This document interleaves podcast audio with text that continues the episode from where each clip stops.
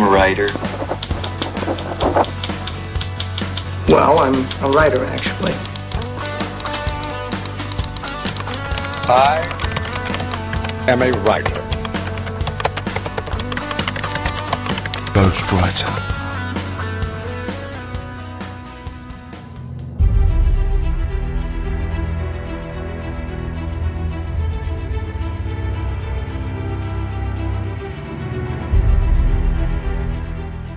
Saudações literárias, queridos ouvintes. Eu sou de Ricardo Erdi e esse é o podcast Ghostwriter. Trouxemos aqui um convidado aqui que já é da casa, todo mundo já está cansado de saber quem é. É o nosso queridíssimo amigo Eduardo Spor. Eduardo, seja bem-vindo mais uma vez. Maravilha, Ricardo. Estou muito feliz em estar com vocês aí. Não é papo de. Não é para puxar o saco, não é para rasgar seda. Estou realmente feliz aí de estar com vocês aí, batendo um papo esse podcast eu gosto pra caramba, um cara. Papo angelical né, e, e demoníaco ao mesmo tempo. Exatamente. Para ajudar nessa conversa aqui hoje, um dos nossos também grandes amigos aqui, já esteve conosco em outras ocasiões, o nosso amigo Laudelino. Laudelino, mais uma vez, bem-vindo. E aí, pessoal, tudo bem? Obrigado mais uma vez aí, Ricardo, pelo convite. É, Feliz você de é estar aqui casa, com vocês. É, mas tem que sempre pedir licença para entrar, né? Ah, já tem a, já tem a chave, Então, já. Vai ser legal, vamos fazer mais um podcast aí e na companhia do Ricardo, o primeiro cara que eu conheci na minha vida que ao contar o livro pro próprio autor evitou dar spoiler. É, essa história a, gente ficou... tem, a, gente tem, a gente tem que contar essa lenda urbana depois. né? É, lenda urbana ficou bem definido, lenda urbana. Bom, essa história vai ser explicada depois dos e-mails aí. Vamos cortar agora, vamos chamar o Modena que é pra mudar logo de assunto. Daqui a pouco a gente volta. Opa, opa, opa, Ricardo, espera um pouquinho antes de você passar o programa para mim, pra gente começar a leitura dos e-mails. Nós temos uma mensagem para dar para todos os nossos ouvintes. É uma promoção. Opa, promoção, gostei. Isso. Nós temos aqui um sorteio para fazer. É um livro aqui cedido pelo nosso convidado de hoje, Eduardo. E ele tá aqui também para dar mais detalhes aí do livro, como é que vai ser o. Quem recebeu, o que que vai levar. Vambora, Eduardo, explica aí pros nossos ouvintes. Não, é o seguinte, Ricardo, a gente pensou nessa promoção aí, é, para prestigiar até o próprio programa, né, o próprio Ghostwriter, prestigiar os, os leitores também e tudo. E o que a gente pensou é ser um exemplar do, do, do recém-lançado aí, Filhos do Dead Universo Expandido, onde eu vou colocar também é, uma dedicatória à pessoa que, que ganhar esse, essa promoção. Foi aquele de capa dura, aquela edição luxuosa, aquela, aquele exemplar de colecionador, é isso mesmo? Sim, sim, é o último que lançou, né? Que tem os desenhos do Andrés Ramos, é todo ilustrado. É uma bela oportunidade para quem tem os livros, já os romances, mas ela não tem esse livro, participar da promoção aí para né, pra É que eu completar tô né, a anotando coleção. aqui o que, que eu preciso fazer para participar disso. É mandar e-mail, né? Para onde mesmo? Que eu já tô anotando aqui para onde eu vou mandar, que eu quero ganhar isso também. É o e-mail pra gente, né? Programa gw@gmail.com. Vou, posso, posso participar também, Modena? Você deixa? Não, você não pode participar. Nem familiares, Mas né? esse, esse prêmio aí tá valendo. nem familiares do editor e do apresentador do podcast também podem ganhar. Tudo bem, pessoal, vamos lá. Tá vetado para participantes e familiares do pessoal do podcast.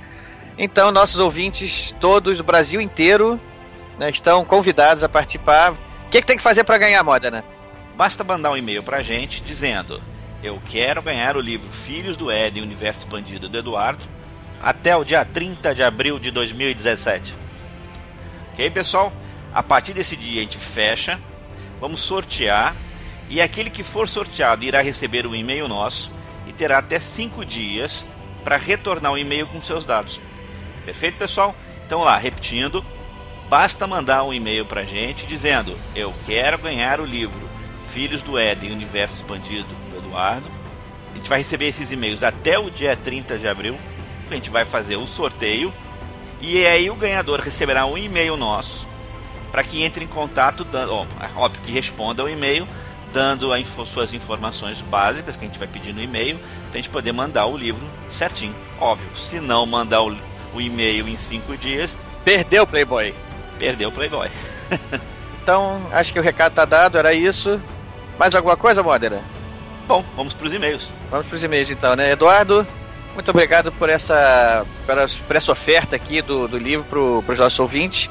Tenho certeza de que o pessoal aí vai, vai mandar uma enxurrada de e-mails pra gente.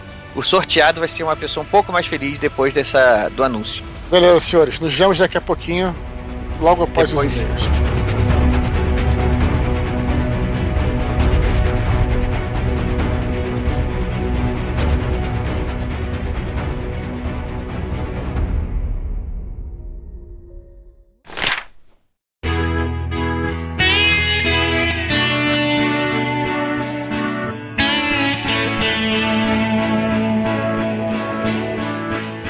Salve, salve, amantes de literatura! Sou Rafael Modron, editor do podcast, e sejam todos bem-vindos a mais nova leitura de e-mails e recados do podcast Ghostwriter. Ao meu lado, como não pode deixar de ser, Ricardo Ergi. Seja bem-vindo, Ricardo.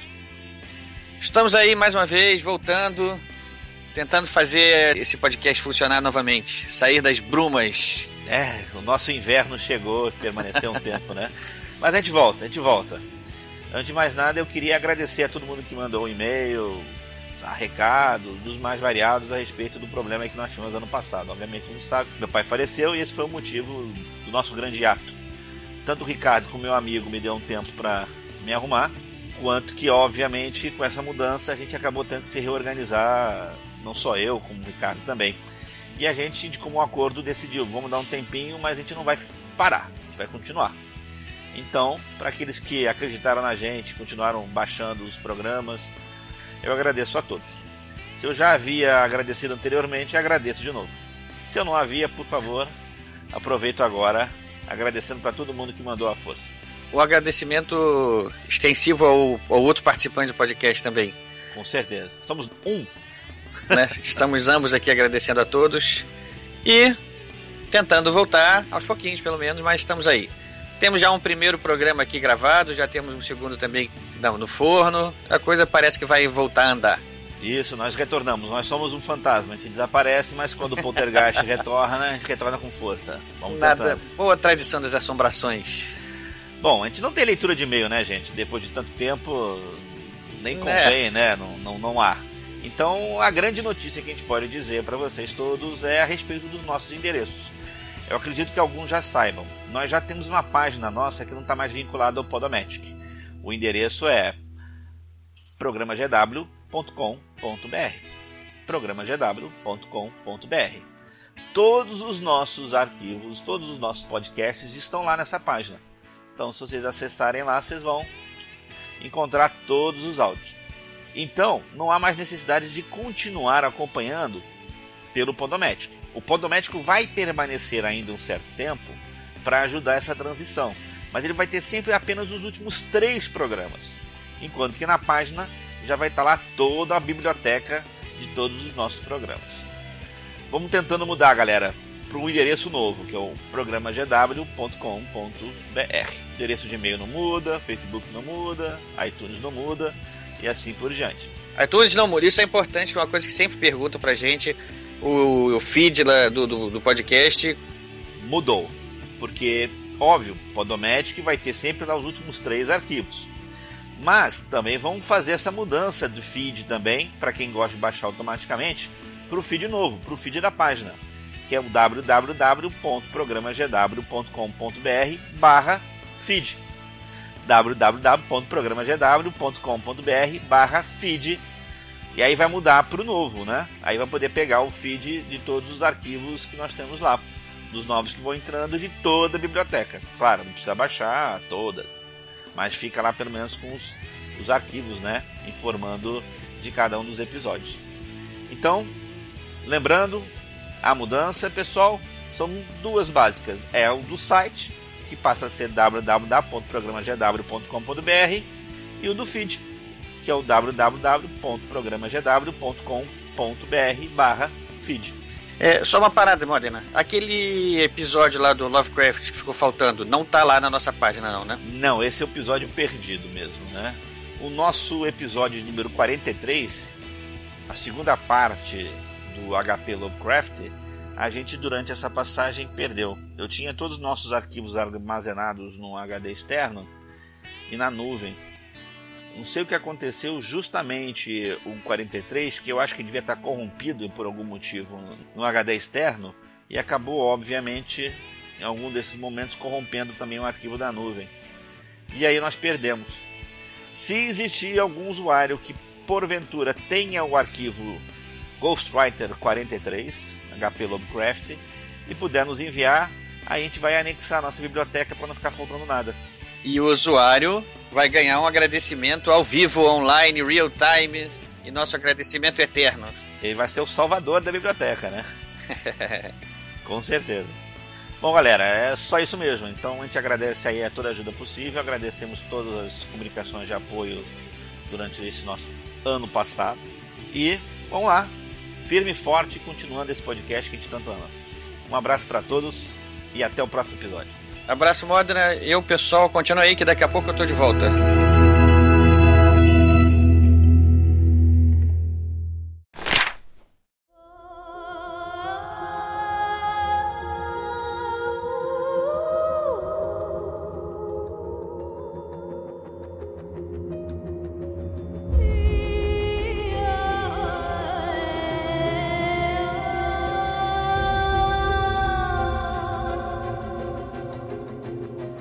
Vamos começar logo então o que interessa, né? Estamos aqui hoje para falar do livro Paraíso Perdido, que é o fechamento da série. Na verdade, não só desse livro, a gente está aqui para falar de, da trilogia toda, né? Na verdade, não é só uma trilogia, né?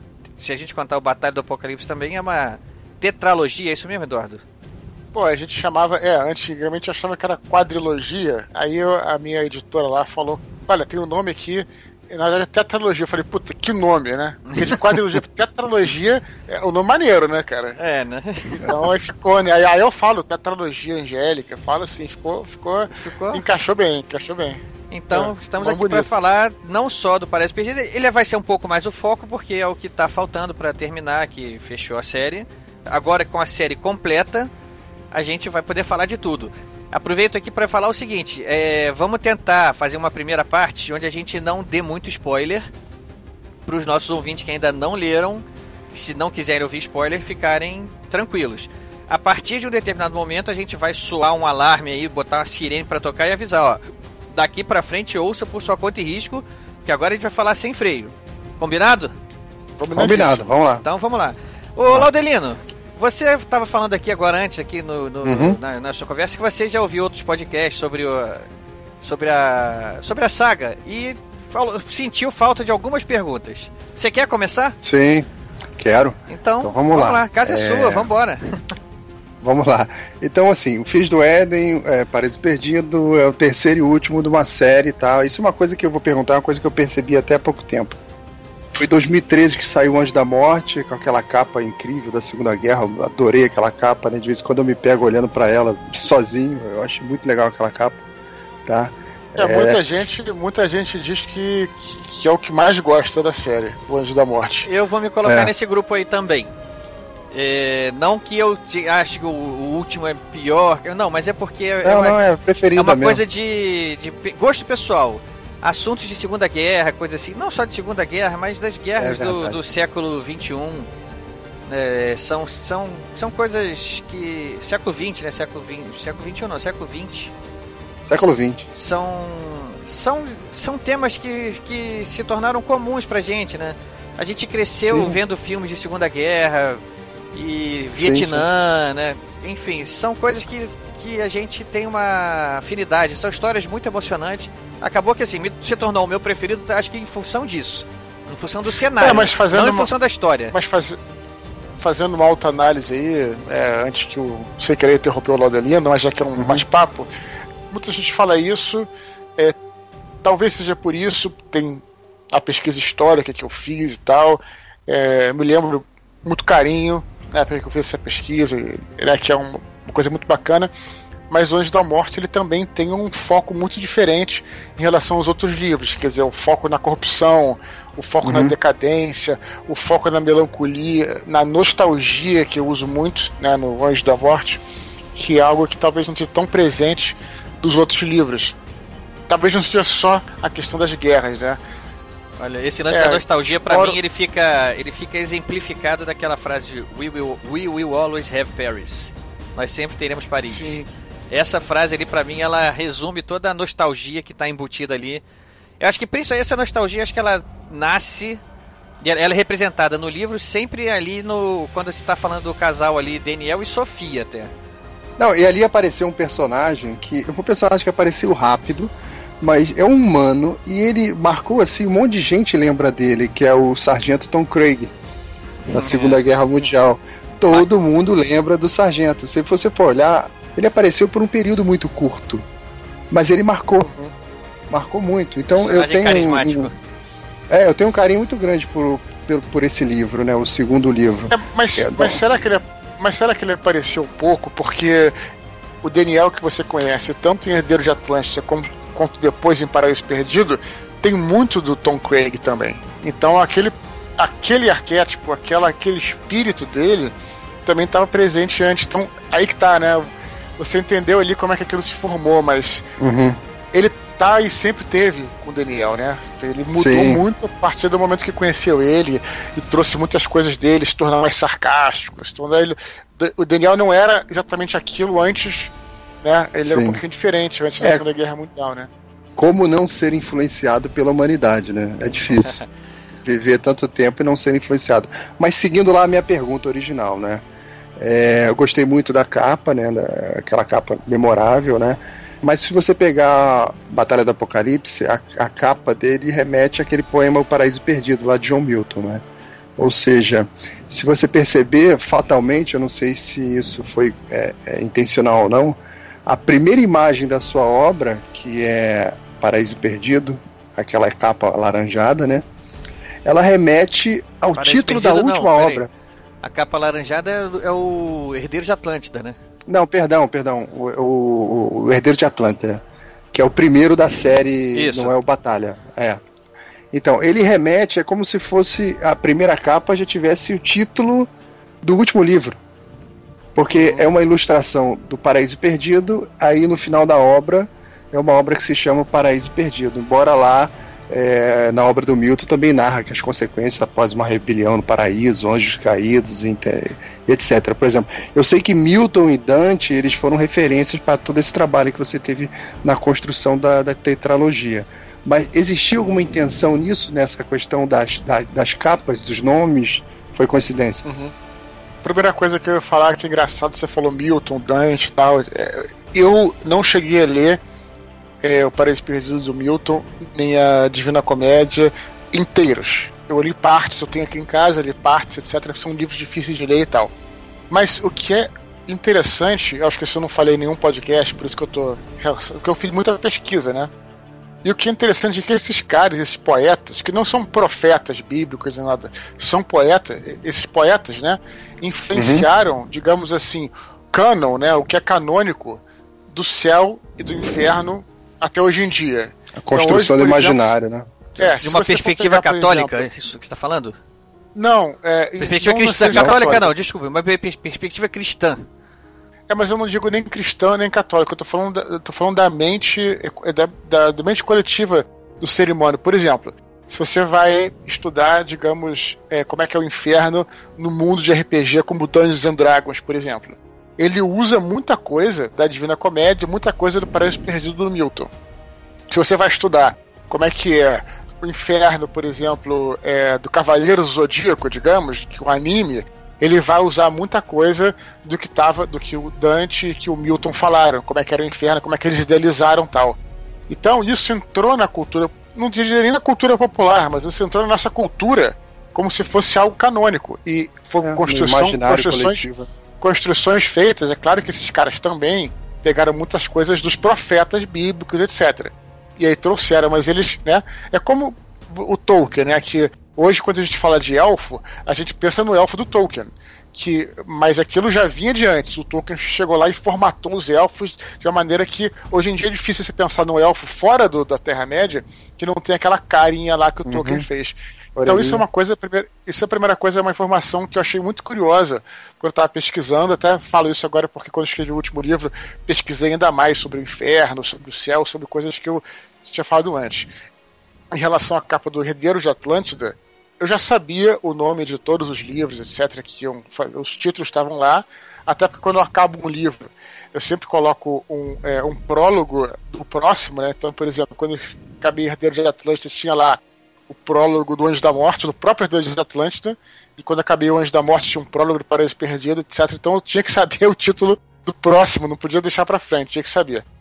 Não foi necessariamente influenciado quando eu fiz Herdeiros. Eu mandei lá pro, umas ideias pro desenhista, o Stefan Stolten, né, que é alemão.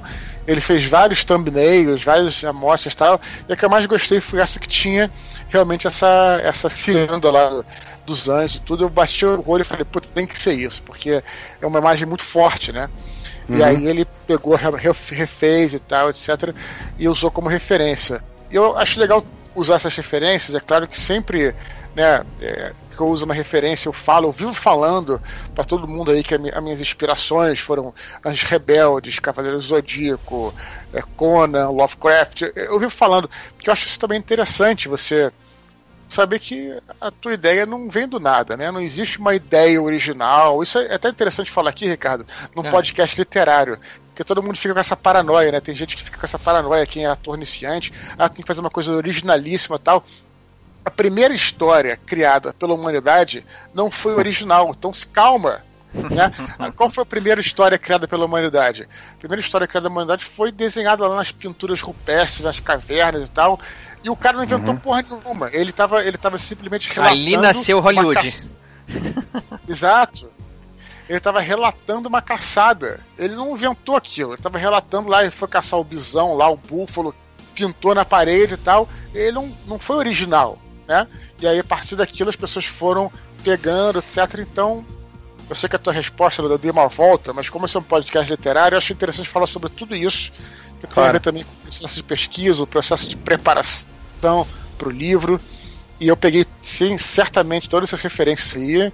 E eu acho legal a gente pegar, né, modificar e trazer uma coisinha nova, mas. E aí a coisa vai caminhando, né?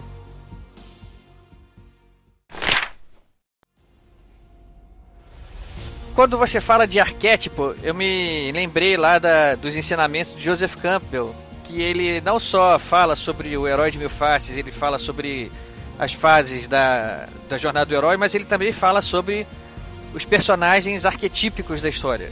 Aí minha pergunta agora para você é o seguinte: lá no início, lá em 2005, 2004, sei lá, quando foi que você começou a criar esse universo aí na sua cabeça?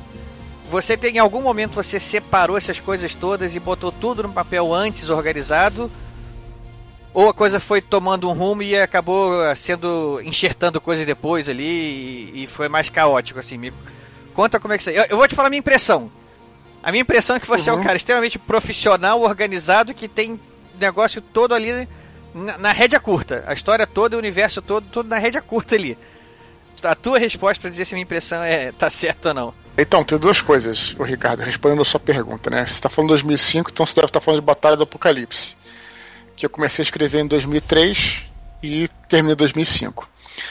Então, assim, duas. Primeiro é a questão da que você falou, da, de ser metódico. Tinha o roteiro, sim, eu sabia o que, que eu ia escrever, eu sabia onde é que eu estava, para onde eu ia, tudo certinho. É, agora, essa questão que você citou do, dos arquétipos, de usar arquétipos, de usar a jornada do herói, etc.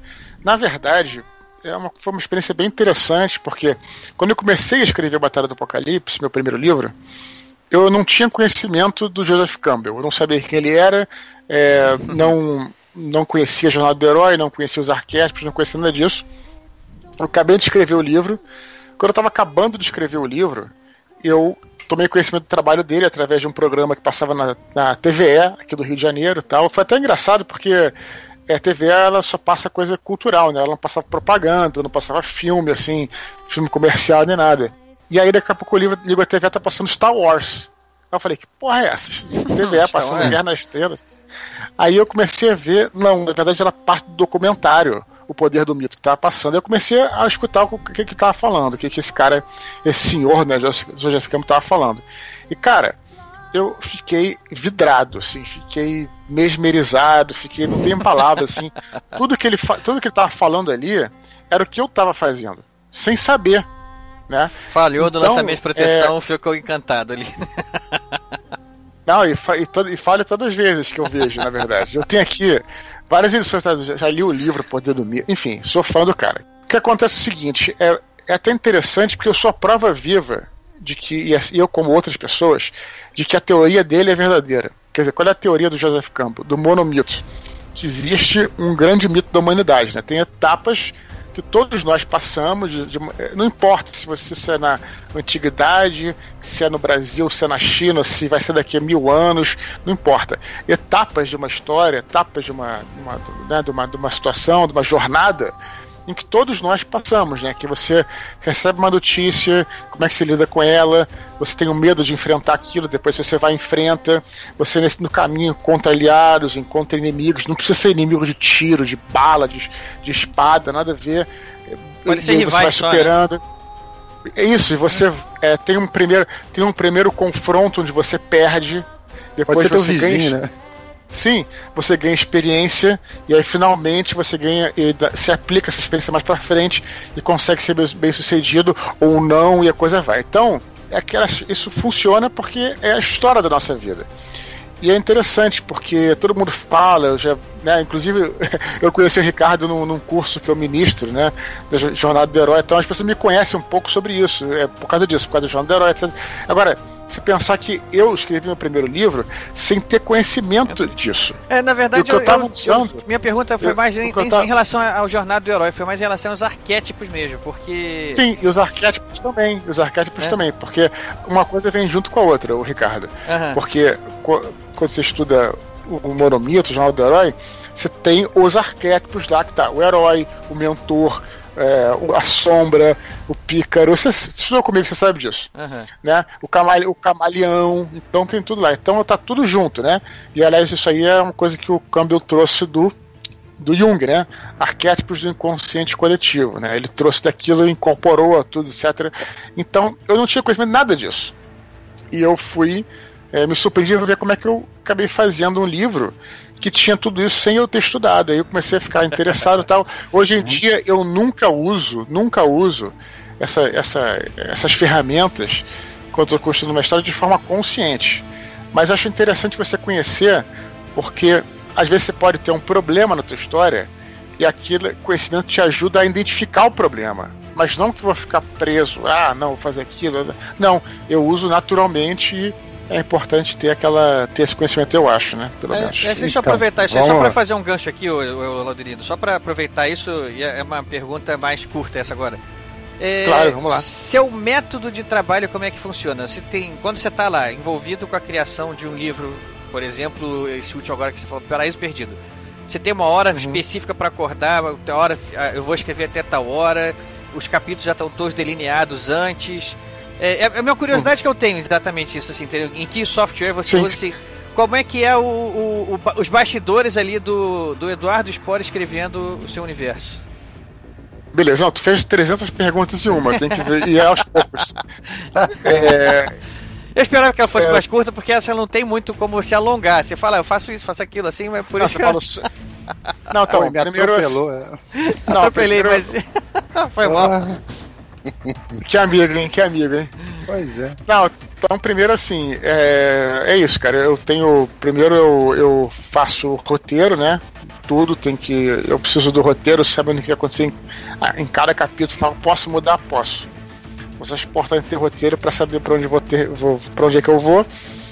É, em relação ao dia a dia, é, cara, acordo cedo e aí, sei lá, faço um exercício de manhã e aí eu trabalho 8 horas por dia, né? Não consigo trabalhar à noite, assim, não quando eu tô cansado e tal, prefiro ter disciplina de trabalhar no horário comercial mesmo, de dia, ou quando eu tô descansado, etc. É, eu uso, eu uso o Word mesmo, cara. Na verdade, agora eu uso um outro programa que é muito parecido com o Word, chamado LibreOffice, que é, que é gratuito. E, Ah, cara, é o, que eu, é o que eu uso mesmo. Não, não, não tenho nenhum outro, outro programa, não. Nada contra quem usa software de, de, de escrever. Agora, eu acho que o software ele não vai resolver o teu problema Não, de jeito nenhum, de jeito escrita. nenhum. Tem gente, tem gente que, ah, não, o software. é, eu até acho que vocês fizeram um programa muito interessante aqui no Ghostwriter sobre isso, né? Falando sobre software de escrita, eu acho. Não sei se o programa foi sobre isso, mas é como vocês falaram. É, assim, não resolve o problema de ninguém. É, é, é uma ferramenta que se usa para trabalhar e tal. Uhum. Pra gente poder visualizar assim, ah, pô, e agora tá escrevendo lá, como é que vai ser, tá escrevendo no notebook, no, no desktop. É, esse tipo de coisas normalmente. Eu já reparei que isso, eu tenho essa curiosidade. Eu já reparei que a curiosidade não é só minha. então por isso Olha, que eu olha, ficar perguntando. Eu já pensei em escrever, cara, em máquina de escrever. Ou então numa máquina que tem aquela máquina de escrever que tem hoje em dia dos hipsters, né? Dos hipsters, já viu? Aquela que o, que o Fianco usa. O Fianco, o Fianco viu botando foto Aquela dela, é uma, uma vontade de ver aquilo. É, essa, essa máquina é genial, mas o problema, para mim não funcionaria, porque na verdade é o seguinte: por que eu preciso do computador? Porque para mim tem uma coisa muito importante que com aquela máquina você não acessa nem com a máquina manual tal, não é o problema de escrever. Mas para mim eu, eu, acho muito importante ter à mão é, e online os dicionários, tanto o dicionário de português quanto o dicionário de sinônimos. É quanto qualquer outra pesquisa que você vai fazer. A pesquisa que eu digo às vezes não é uma pesquisa né, é só uma, é, às vezes um nome, uma coisa, um nome de um lugar, ou coisa do tipo. Aquilo, o computador te permite, né? Agora, tem a questão da, da distração. Mas aí eu consigo me disciplinar, né? Isso é uma questão de você ter disciplina aí. Enfim, aí não dá para ensinar ninguém isso, né? Cada um vai é, ter que encontrar é... o seu, seu, seu método de se disciplinar, né? Não ficar no, no procrastinando Twitter, no Facebook. Né? É, aí, aí, cara, aí não. A procrastinação é a grande tá... inimiga do, do autor.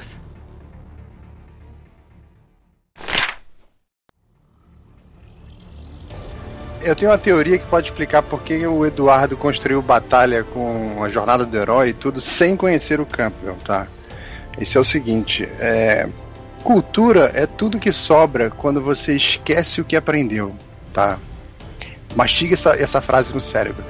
Cultura é tudo que sobra quando você esquece o que aprendeu. Ou seja, aquilo é impregnado em você. Essa frase é Fica. é tua, não? Não sei, sei lá. Eu já falei ela várias vezes, mas acho que não é não. Mas vamos lá. Literatura é impregnação para quem escreve, tá? É, a gente anterior, anteriormente estava falando do, da, daquele, daquela busca que eu acho que é uma busca boba pela originalidade, né? E, na verdade, eh, praticamente não existe originalidade. Tudo que você tinha que ser criado na literatura, todos os tipos de, de, de esqueletos de história já foram criados, né? Então não tem muito pouquíssima coisa na, na história aí que ainda vai ser inventada de diferente. Então a literatura em si é uma impregnação que vai ficando na gente, vai formando uma cultura, porque durante a nossa vida a gente lê muito, a gente vê muito filme, e todo filme é baseado em livro, então é baseado em histórias. Então você vai assimilando muitas histórias, né? E você acaba confirmando aquele mito do senso comum que é saber um conjunto de coisas que ninguém nunca te ensinou mas você sabe, mas você não lembra de alguém ter te ensinado aquilo, tá? Isso é um fato característico da, da, nossa própria espécie. Nós funcionamos assim. Ou seja, existem pessoas que conseguem escrever bem, mesmo sabendo pouca gramática, porque ela se impregnou durante muito tempo de muito texto correto. Quando ela encontra um erro, ela não sabe te explicar que o pronome está errado, não sabe, ele sabe corrigir. Então, é, é, no caso do Eduardo, eu acho que ficou nele todo aquela coisa da jornada do herói. Ele sabia como construir uma história com toda aquela trajetória, com todo o arco, por quê? Porque ele já tinha visto 100 filmes, já tinha lido 50 livros e aquilo tinha incorporado. Quando ele deu de cara com o campeão no documentário, ele estava falando coisas que faziam tanto sentido para ele que ele tomou um susto. Foi um susto, Exato. essa é a minha teoria. Não, mas não é teoria não, acho que é isso mesmo. Na verdade o que eu estava fazendo é reproduzindo aquelas etapas que me emocionaram em obras anteriores, como por exemplo Star Wars, né?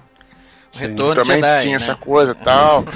Não, e não só isso, várias obras, né? Só estou falando uma Star Wars é clichêzão, mas várias obras. O que me emocionava mesmo era essa jornada, essa, essa superação, é, o renascimento. Não o renascimento que ela precisava morrer e tudo, mas aquela coisa, né? Então, é, de certa forma, é isso mesmo. Eu estava reproduzindo aquilo que. Existe uma. Que, né, que se Durante o período né? na, da, da história da Disney, eu, eu não me lembro de onde eu li isso. Então pode ter uhum. sido uma fonte até não oficial e eu posso estar aqui reproduzindo uma, uma, uma lenda urbana mais do que uma, vera, uma verdade. Mas é, é aquela história, se não é vero é bem trovato, né? Se não é verdade é, é uma história bem contada. Que existia uma, uma época na Disney que todos os roteiros eram obrigados a seguir essa, é, havia manuais internos explicando como funcionava a jornada do herói. Então, que, então quem fez esse manual foi o, foi o Christopher Vogler, o, o, Christopher o, Vogler, o Ricardo. Pois que é. é. o cara que escreveu. Uhum. Esse, esse cara foi o que botou esse. E era regra, norma interna da Disney. É, todas uhum. as histórias lá seguissem esse padrão. Então, assim, a gente Exato. quando pega uns filmes da Disney aí, da Pixar também, e tenta identificar, principalmente as fases da, da, da jornada, é, é fácil até, né? É bacana, é um exercício bem legal isso. A gente. É, é claro, isso. é claro, é claro que como, como todo produto industrial vão ter coisas boas e ruins, né? Você tem que Ah, lembrar evidente, disso. evidente. Isso também acho importante colocar, porque o pessoal fala, ah, não, aquele filme é horrível porque usa a mesma fórmula de sempre. O problema não é a ferramenta, cara. O problema é que alguém usou aquela ferramenta e fez de uma maneira. Eu te dou uma ferramenta lá para você, sei lá, fazer uma mesa lá de, de, de marceneiro. Você tá lá tudo serrote, tudo certo. Pode ser um cara. Aí não é a ferramenta que faz, a ferramenta vai te usar a fazer. Pode fazer uma coisa, um lixo, ou pode fazer uma obra de arte, cara. Então eu só acho importante falar isso, porque às vezes falar, não, aquele filme é horrível porque tem a, enfim, a, a jornada do Campbell, do. Cara, por favor, né? Vamos, vamos falar sério, né? Isso não, não tem nada a ver. Voltando, então, Laudelino, vamos lá. Mais perguntas que você Chega. queria fazer. Eu queria fazer Tem. uma pergunta aqui também, mas vou deixar para o Laudelino, já que eu atropelei na outra. Vamos Ele lá. ficou chateado, né? Ele ficou chateado. É, ele que ele ficou bem magoado Como é ali. é? Convidado, né? Vamos lá. É, no enredo lá do Paraíso Perdido, né, ele gira em torno lá daquela busca por Metatron, né, o primeiro anjo. Eu confesso que quando eu li Sentinela, pela primeira né? vez, é, o Primeiro anjo, sentinela, tudo bem. Quando eu li pela primeira vez lá nos Herdeiros de Atlântida o nome Metatron, eu já conhecia lá por causa da série Supernatural. E depois eu fui descobrir que ele existia de verdade na tradução judaico-cristã. Aí aquele foi o personagem que, quando apareceu o nome, parecia que era alguém que você conhecia, né? E eu já sabia que, até pela própria tradição judaico-cristã, ele era o mais poderoso entre os anjos, embora fosse inferior aos arcanjos, né? É, então lá no mesmo instante, eh, isso ficou marcado na minha memória. Eu lembro até que eu, eh, o dia que eu estava lendo, a posição que estava deitada, a luz, aqueles eventos assim que você eh, eh, lembra exatamente. É tipo 11 de setembro. Todo mundo lembra o que estava fazendo naquele dia, né? Então eu lembrei na mesma hora do Celeborn, que era o esposo da, da Galadriel lá na, na história do Senhor dos Anéis. Por quê? Uhum. O Celeborn ele era o elfo vivo mais poderoso. E o cara passou incólume em toda a história do Senhor dos Anéis. O cara, tipo, já estava vivendo a três eras, tava meio estressado e falou: ah, isso aí que se lasca, tô nem aí. Isso aí Vou ficar passa, aqui né? água, uma vou ficar postura. vendo a, é, ah, vou ficar vendo a água da cachoeira aqui cair. Aí então quando eu olhei lá Metatron, falei, cara, o cara é poderoso, ele, ele vai tocar um rebu nisso aqui. Tá, então eu fiquei com aquela esperança e ao mesmo tempo com medo que ele não fizesse o papel lá do, do, do, do Celeborn. Mas foi só expectativa, porque é, logo a seguir, assim que ele escapou lá do Chilindró lá na, na Gerena, é Gerena mesmo? Gerena? Eu falo, eu falo guerrena, mas né, Guerrena, cada um faz guerrena. como quer, né? Beleza. Então ele escapou lá do Chilindró, lá na Re- Guerrena. Aí tinha planos lá de retomar o controle do planeta, desafiando todo mundo, Miguel, Gabriel, todas as legiões, inclusive os nossos amiguinhos, né? Porque a gente acaba se apegando a todos os personagens lá. É verdade. Então, aí quando juntou aquele cara super poderoso, né, contra todo mundo, inclusive aquela trupe que a gente adorava, né? Aí eu falei, agora eu tô sentindo um cheirinho aqui de Game of Thrones, né? Porque é o seguinte. Se não tiver. Não, não, se não tiver é, é, a ameaça da perda, os livros acabam ficando chatos, né? Tem que ter aquela ameaça real e convincente que aquele personagem que o autor levou um tempo construindo, cria toda a simpatia, você acaba se afeiçoando. E aqui não sofre nenhuma ameaça, tem que ter ameaça. É igual Game of Thrones, né? Quando alguém parte com uma espada na direção do herói, você crava logo as unhas no sofá e começa a falar sozinho com a televisão, né? Eu aqui, pelo menos, eu fico igual minha avó, que vendo novela, manda o ator olhar pra trás, essas coisas do gênero, eu fico lá Então isso Você trouxe... lembra, Laudelino, você lê os livros assim Ah. também, avisando o cara, olha pra trás, olha. aí." Não.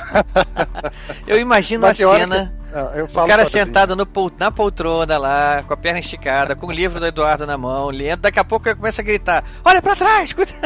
Olha, teu burro, olha aí o cara. Que cena aí, Laudelino, que Então, cena. cara. Então, aí, aí- quando, quando os arcanjos né, eles decidiram acabar com os seres humanos e o Metatron lá, que tinha a missão de guiar, instruir a humanidade, tá?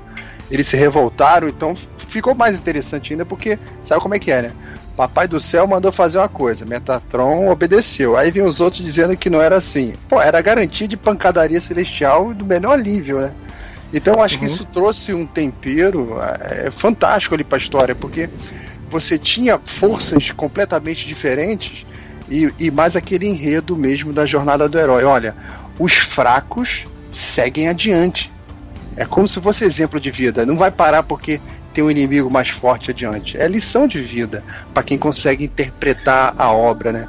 Isso foi intencional? Como é que foi a construção disso de você estar tá colocando um monte de seres super poderosos, sabendo que os personagens principal da, principais da, da, da, da trama eram, não tinham tanto poder?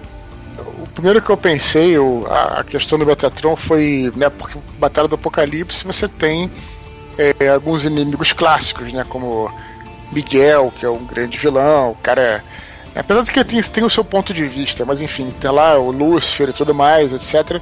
Agora, o grande lance do, do, Filhos do Éden é o grande vilão, que é o Metatron, ele na verdade ser um cara, de certa forma, até bondoso, porque as intenções dele são boas, né? Então, assim, ele quer, né, como. Acho que fala até no início ele do tá livro. Ele está seguindo fielmente quer... o que ele acha que é uhum. é fielmente as instruções que ele recebeu. Ele quer o bem da humanidade. Na verdade, a, a ideia dele era inclusive evitar o apocalipse, é, é, tirar os seres humanos do jugo dos arcanjos, tudo isso ele queria. Agora, a, a maneira que ele estava fazendo aquilo, né, era uma maneira por todos os meios, né, que ele iria é, não permitir que os seres humanos tivessem livre-arbítrio para escolher, isso vai ser da maneira que ele queria, né. E nesse ponto eu acho que o paralelo que, que eu sempre pensei, eu não sei quem foi, era a coisa do terrorismo, né? Que é uma coisa que está muito presente na sociedade de hoje. Uhum. Que não estava tanto não estava tanto em 2005, quando 2003, quando escrevi o Batalha. Tudo bem, já tinha tido 11 de setembro, mas assim, é, essa coisa do terrorismo, porque muitas vezes um terrorista ele tem uma intenção boa de libertar alguma coisa e tal, mas é, os meios de chegarem aquilo é que são né, a qualquer custo, né? É, matando civis e tudo mais. E será que aquilo né, certo, errado, né? Então, enfim. Então, eu, o Metatron pensei nisso. Eu nunca pensei também, né, o próprio como é que eles iam vencer essa ameaça. A gente pode falar depois até Ricardo no bloco de spoilers, né? Existem maneiras que não precisam ser maneiras se enfrentando uhum. diretamente o vilão de você vencer aquilo, né? E aí é aí que colocaria os personagens principais para entrar nisso. Mas Bom, eu não posso falar muito porque a gente tá no bloco ainda no sem bloco spoilers. ainda sem spoiler.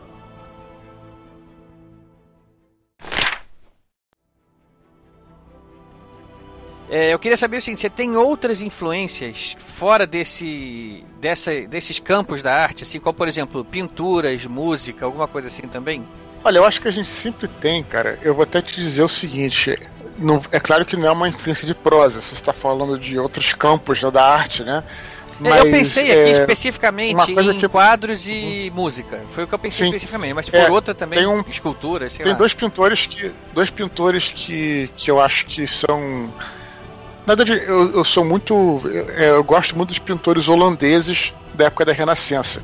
Né, os pintores holandeses. Dentre esses, tem dois que eu gosto muito. Que um é o, é o Bosch, né? Hieronymus Bosch, que tem um quadro famoso de Jardim, Jardim das Delícias, que é, vai ter oportunidade de ele está no Museu do Prado em Madrid. É um quadro.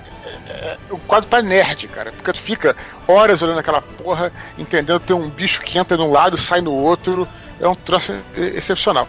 É quando eu conheci o Bosch, depois eu fui conhecer um, um que realmente me amarro, que é o Bruegel.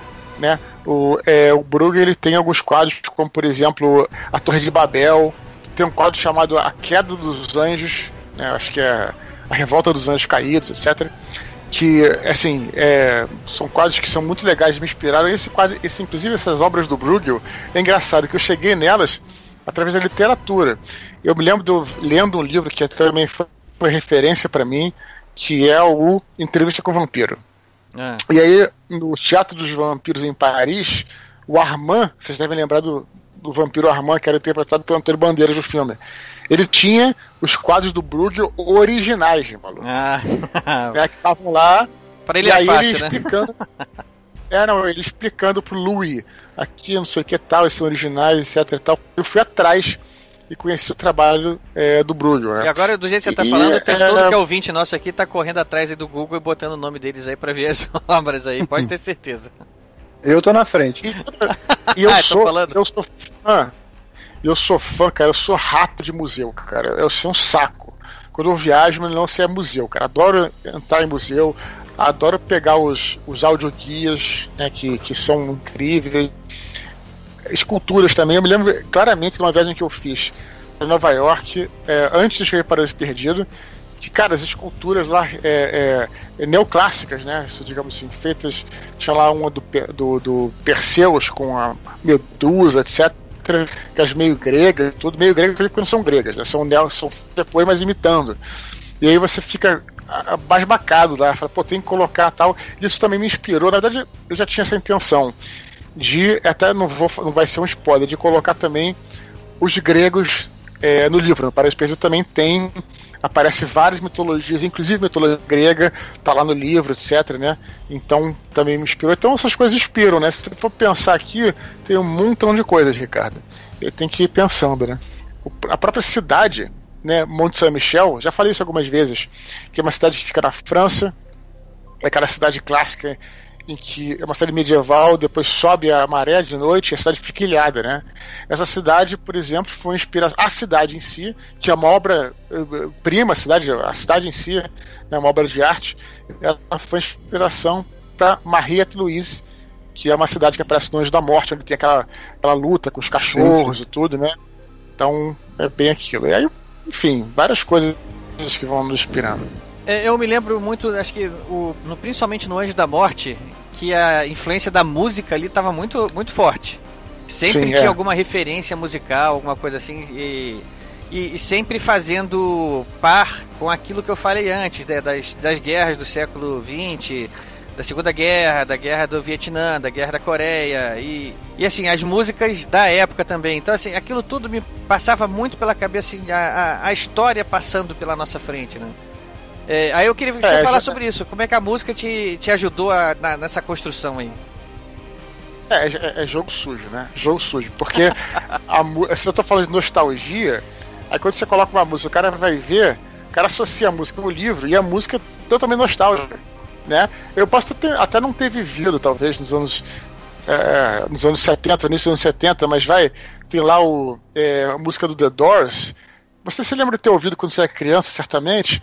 E aquilo é nostálgico, né, cara? É, quando você associa, então, né? É... mesmo que você não tenha vivido, então, você é... associa. Sim.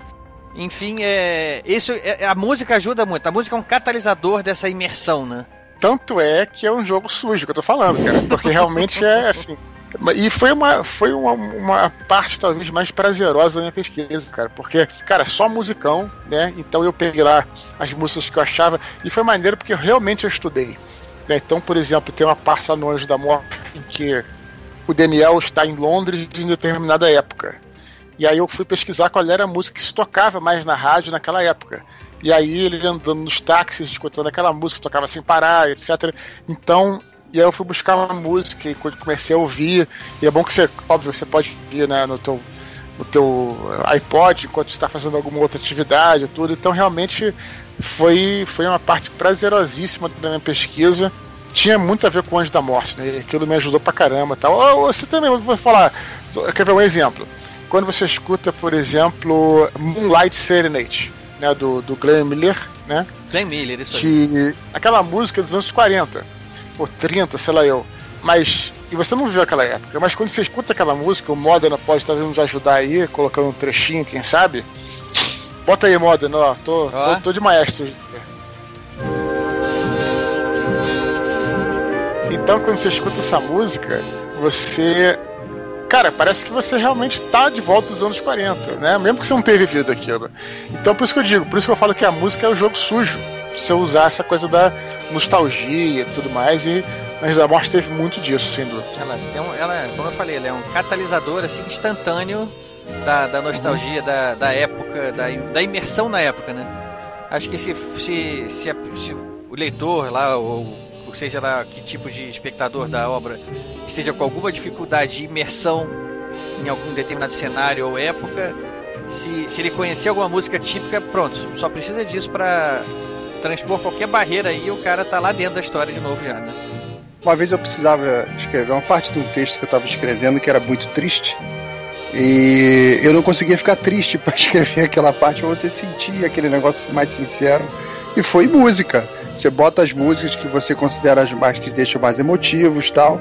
E aquilo flui que é uma beleza depois. Depois você tem que encher a cara para sair a tristeza, mas, mas funciona.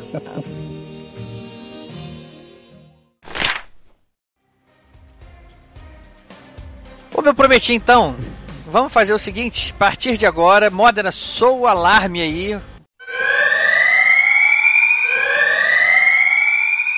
Alerta de spoiler. Ouça por sua conta e risco.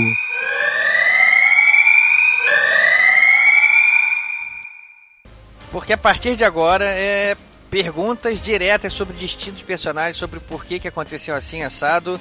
É spoiler na veia, tá? Eu só vou tomar cuidado aqui pra gente não falar na frente do Eduardo Sport, porque ele não pode ouvir falar. A gente não pode dar spoiler pra ele. Olha, é o Ricardo incorporando a brincadeira. Vou contar. Conta a tua versão e eu me defendo. Bom, estávamos almoçando no centro da cidade quando o Eduardo, é, muito respeitosamente, pergunta para o senhor Ricardo Erdi o que ele tinha achado do, do livro, né? Porque No ele final tinha do livro, né? ah, falando especificamente do final do acabado, livro. é, tinha, tinha acabado de, de ler o livro, tal, tinha gostado. Aí o Eduardo pergunta, então me diz, o que, que você achou do final? Aí nós, mesa inteira, vemos o Eduardo contar, o, o Ricardo contar o final, mas se segurando, cortando, né? ali, Olha como a coisa cresce. contando uma, contando uma história é, toda encurtada, cheia de vírgula. Aí o Olha Eduardo só, fala, cara. Olha Conta, como rapaz. Ed- o Eduardo, não, tem testemunhas. O Eduardo fala: Conta, Ricardo, pode falar. Aí o, o Ricardo responde: Não, eu não queria dar spoiler. Aqueles dois segundos de silêncio. E o Eduardo fala: Mas pode dar spoiler, fui eu que escrevi. Pronto, a mesa foi abaixo. Né? Aí a versão dele surgiu quase um mês depois. Olha só, eu então, não vou dar a versão, não. Eu vou deixar assim. Eu vou deixar assim. Eu só vou deixar pro nosso ouvinte que é inteligente saber que estávamos conversando em uma mesa e tinham pessoas participando da conversa, mas tudo bem, vamos deixar a história por assim. A história foi engraçada, né? Tá, tá bacana. Olha, a história, a história do Laudelino é, é o canon, né, Ricardo. É o, é o cano, né? É, exatamente. Pronto, beleza. teu, o teu é a história igual da fogueira, que você fala. O canon Pronto, virei um, um contador de história assando marshmallows na fogueira. Enfim, vamos lá, pessoal. Vamos, Mo- ô, ô, Laudelino, então vamos lá, já que você tá com a criatividade à solta aí agora. né? Vai, começa você. Começa Então aí. vamos lá. Vamos lá. Perguntas Ah, cara, direto de A spoiler, direto sobre fili- fim, sobre É. o que você quiser. Vamos lá, vamos lá. Então, Paraíso Perdido, né? Quando é, a gente começou a ler a história lá em Asgard, que começou a aparecer aquele monte de nome é, norueguês, dinamarquês lá, eu tenho uma simpatia porque parte da minha família veio daquela terra lá, mas não dá para ler, né? É difícil decorar. Então eu acabei, isso aqui, confessando aqui, eu dava apelido para aqueles personagens. Então, é, é, o, o como eu entendia que estava escrito, porque é difícil, é muita sílaba, e tem uns desenhozinhos nas letras. Então, como eu entendia, aquilo virava. Você meio que memorizava a, a, a- a escrita, como se fosse um desenho. Então você fazia a sua Não, o construção Prince, mental o dos Prince personagens. não fez isso? É, O Prince não fez É. isso, pô. Pois é. verdade. Eu, eu não dou apelido de personagem, não. Eu, eu, eu tenho um- algum rosto assim que eu associo. Uhum. Por exemplo, um, um engraçado, Urakin. Sabe quem era o rosto que eu via do Urakin, Eduardo? Clubber? Lang. Lembra do Clubber Lang? Sim, sim, sim. Rock, Rock 3, É, se não, me não, engano. maneiro. Não, era- não foi Rock 3? Sim, sim, sim. Era a cara É, que eu via do, Aham. do Urakin, era o, era o Clubber Lang. Por isso que é importante o autor ele fazer aquela descrição do personagem quando ele aparece, né? Pra você ter uma ideia de quem é e tal. Por falar em Urakin, É, você. Monta. É, e como o Eduardo agora há pouco falou sobre a inserção dos gregos na história que ele queria colocar lá, tem aquele combate épico lá do Urakin com o Reminos. Naquele combate lá, achei que o Urakin ali não ia não ia passar daquilo não. Chegou um determinado momento ali que achei, bom, é o fim pra ele. Eu já tinha achado isso antes o cara lá cara- em Asgard cara- e depois quando chegou nessa parte ali eu achei que de novo ele tava Tava nos finalmente lá. Eu, fiquei surpreendido ali com a recuperação dele. Agora, também eu, eu atribuí isso assim, ao, poder dos artefatos que ele tinha ali também, né? Não, então, o Rei Minos aí que tá. Ele tinha um escudo mágico, né? Que Uhum. tornava a defesa dele totalmente fechada, né? Aham. E é impossível de penetrar. E aí, quando finalmente tem a situação em que as Valkyrias chegam no, no Hades, né? E aí o martelo cai nas mãos do Urakin e ele consegue enfrentar o rei, né? Essa que era, que era a questão, é aquela coisa, né? Ele, ele sabia que ele ia morrer também e ele achou melhor, né? decidiu, pediu pra. Né? Porque a situação ali, né? Dando spoiler agora, a gente pode estar no bloco de spoiler, né? Todos sabiam ali que eles estavam ferrados, era uma situação impossível de vencer, não só eles do lado de fora da fortaleza, quanto, quanto a Kyra enfrentando o Metatron dentro da fortaleza lá, naquela, naquelas últimas cenas lá. Mas ele preferiu, olha, se eu vou morrer, eu vou morrer lutando, seja porque era a natureza dele, e era a única coisa que ele tinha ainda, né? Porque ele sempre falava, era um personagem que veio aí. Essa cena que você está falando é até interessante, porque pessoas às vezes não entendem o que, tá, o que também precisam entender, mas o que está por trás também. Você tem lá, ele até chega a falar isso, né? Você tem lá o Daniel, que é um esperto, malandro pra caramba, etc. Tem a Kyra, né? Que, que, que tem a. É, que é uma líder, etc. Tem tudo, é, tem tudo isso com ela, até a própria, né? E ele não tem nada, né? Ele é um, ele é um cara carismático, ele é um cara inteligente, né? E tudo que ele tem é a honra dele de combate. Então ele decide ali permanecer e sabia que não ia conseguir vencer o cara, mas é aquela coisa que a gente aprende também, né? Que tem a ver com as histórias heróicas, que os amigos nunca esquecem dos outros, né? Tanto é que a- quando eles desceram de Asgard, a Sif fala, né? Que o Heimdall, né? Ficar de olho neles e qualquer A coisa Sif, eles iam pra mim, ajudar. Era, né? E aí, era a cara da La- Galadriel. ela, aham, era ela. Mas eu lembro, pois é, tá. Complementando, eu lembro aí. de um. Teve um diálogo do, do Metatron quando ele fugiu, assim que ele fugiu da cadeia e, e ele foi, eu acho que pra Ásia, um templo budista, e tinha um anjo sentado lá de uma forma Sim, meio sim. esquelética, né? E Sim, ele sim. foi meio que convocar aquele anjo pra trabalhar com ele, e o cara fala: Não, mas essa missão é suicida. E eu lembro dele falar que, peraí, mas não é objetivo, não, não é nosso objetivo como anjo dar a nossa vida para fazer é, cumprir nossas missões? Vocês estavam comentando aí sobre. esse- É, Esse anjo é o, é Tef, né? Tet, Tef, Isso. sei lá. Ele era um dos caras da, dos sete anjos, os sete maraquinhos que controlavam os anjos da morte. Não sei se vocês vão lembrar disso, né? Então esse cara era um deles, né? Um desses sete malaquins, que, por sinal, era, né? ele- esse, esse, esse Tet era um cara, era um malaquim que sempre teve ideias diferentes. Ele tinha sido preso no passado na Guerrena. E lá que ele teve o primeiro contato com o Metatron. Quando o Metatron e depois ele foi liberto. E o Tef foi o cara que o Metatron usou para montar é, os sete que depois montariam o Anjo da Morte. Que seria então realmente ele estava controlando tudo por trás. né? Então esse ele era uma, a marionete do Metatron, Uhum. né?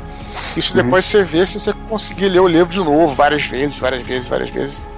E esse anjo aí que tem essa participação especial, né? O cara vai e tudo e tenta convencer né, o Lúcifer de que para não entrar na guerra, para tudo mais, mas acabou que não deu certo e enfim, ele continuou ah, os planos dele, né, Metatron.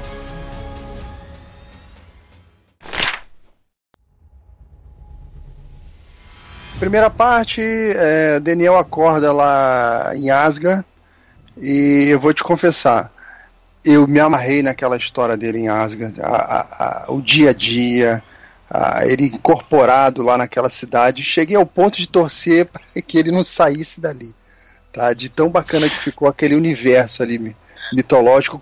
É, cada uma dessas partes. Sim, cada uma dessas partes valia até um livro separado, né? Se eu tivesse mais tempo, mais coisa, seria maneiro fazer, desenvolver aquilo mais, né? Aí vem a segunda parte. Tinha vai- mais linhas narrativas ali dentro, né? Dias anteriores ao dilúvio lá, e já entra Ablon. Isso, volta, volta a Blon, a gente Ah. vê como é que ele. Ele era general lá. É, eu- uma coisa que eu gostei, cara, eu vou- falar, é, isso é até uma, uma curiosidade, não não é, não é exatamente uma curiosidade, é mais um comentário que eu tenho a fazer, que eu gostei muito dos diálogos, cara. Os diálogos pra mim revelavam muita coisa. por exemplo, nessa hora, eu via o Ablon como um cara extremamente cru e inocente. E eu tenho certeza que a intenção Sim, era essa. totalmente. Porque a intenção era justamente mostrar ele ali no, no- Aparentemente ali a primeira missão dele ali, como é que ele acabou se envolvendo com toda a história que vai terminar lá no, na Batalha do Apocalipse. Mas ele não assim, parecia ser o Ablon da Batalha do Apocalipse, parecia ser outro Ablon. É, e assim, é, eu, eu vi assim, os, os diálogos ali eram o suficiente para mostrar essa ingenuidade, esse despreparo dele. Mais do que as entrelinhas ali, os parágrafos, o narrador falando alguma coisa. Era muito mais na hora do diálogo que você percebia isso. Ficou muito bem colocada nessa, nessas horas aí. Cara, eu sempre estudo e leio livros e tento me aprofundar. Tem um livro aqui em casa que eu até já falei em alguns podcasts só sobre o diálogo. E, e, e mais, só que mais importante disso é você. Isso é até uma coisa que saindo um pouco desse, da questão do livro, mas eu sempre gosto de falar que quando eu começo a escrever um livro, eu faço uma coisa chamada investigação literária. Olha, eu vou dar um nome para isso. Que é quando, por exemplo, tenho que escrever uma cena, tá? E aí, é, aquela cena, sei lá, se passa, enfim, é, alguma situação. Eu pego vários livros que tem cenas não iguais, mas cenas semelhantes, não um livro só, não vou copiar de um livro. E leio essas cenas. Quer dizer, não para copiar, mas para entender como é que o autor resolveu aquilo. Pra imersão mesmo, Então, né? Aquele negócio pra você se, eu se ver ali dentro. Eu faço muito isso também. E, quando eu tô aqui nas minhas, minhas tentativas aqui de escrever aqui, também faço isso. Aham. De, de pegar coisas. É, semelhantes, coisas ali que estão na mesma área, na mesma, na mesma linha, e dar uma lida ali pra me envolver com aquela situação, né? Sim, sim. Então isso eu fiz em vários lugares, eu fico de olho muito nas coisas que eu leio e tal. E eu acho que a palavra aí do Ablon não seria nem inocente, seria ingênuo, né? Porque ele é um cara inocente no sentido de, de uma criança e tal. Ele é ingênuo por acreditar né, que os arcanjos estão fazendo bem, que o que Miguel, né? E ele acredita até o final, né? Eu acho que existe aí tem uma cena. Primeiro é o seguinte, essa segunda parte que você falou é a parte que eu mais gostei de escrever, porque Parece Perdido tem as três partes, né? Que uma é em Asgard, outra é antes do dilúvio, e a terceira é hoje em dia e tal, etc. Uma coisa meio fantasia urbana. E eu me inspirei ali, eu não vou dizer que eu me inspirei, não é bem essa palavra, mas é, talvez eu tenha me espelhado ali nos três grandes autores de fantasia que, que eu gosto. Não tô falando que eles são os maiores, tô falando que eu mais gosto, que é o Tolkien, o Robert Howard e o Neil Gaiman. Então, é, você vê claramente ali em Asgard uma coisa meio fantasia clássica, com dragões e trolls e tudo mais, que é uma coisa muito Tolkien. Não tô me comparando comparando a eles, não. Não. Nada disso. Mas assim, pela admiração os caras, né? Você sempre tem, cara, a verdade é que você acaba sempre tentando reproduzir aquilo que você gosta, né? E aí, na segunda parte, você tem lá uma coisa meio Kona, um mundo totalmente Kona, aquilo ali é bem parecido. Né? O- é, você vê que tem lá o, um dos inimigos que eles enfrentam são pter- pterodátilos, né? Aquilo é muita coisa do Conan, né? Que tinha um pouco de das coisas pré-históricas, tinha um, um outro dinossauro aqui ali, etc. Então, é assim. A terceira parte não vou querer avançar, mas só para só complementar aqui, também é uma coisa muito New Gaiman. Tem uma parte, inclusive, na, na terceira parte do livro, onde eles vão para Avalon, né? E lá tem o reino das fadas e tudo hoje em dia, etc. Então é uma coisa totalmente New Gaiman. Então, enfim, divide dessa, dessa forma. A terceira, a segunda parte aí que eu tava falando que era. Que era né, você vê o Ablon ali, como eu tô falando, ingênuo, é, mas e tem uma, uma coisa né, interessante, né? Que é uma ingenuidade, mas tem uma hora que ele está enfrentando o K. O K, que é um dos sentinelas, né? É um dos mais poderosos sentinelas vivos, que é uma espécie de faraó, né? Ele domina a região ali onde seria do Egito e tal. E aí é, eles começam a enfrentar eles e descobrem que se matarem o K, vai causar uma explosão que todos vão morrer, inclusive pessoas do reino inocentes ali, que estão ali, né, seres humanos inocentes, né? E o Ablon, nessa hora, olha a diferença do Ablon Batalha do Apocalipse, que defende os seres humanos. Nessa hora ele fala assim: não, tenho que matar esse cara. Sou eu que manobro a espada, mas é K que afinca em seu reino. Né? Então ele se meio que lava as mãos. Ali ele tá como.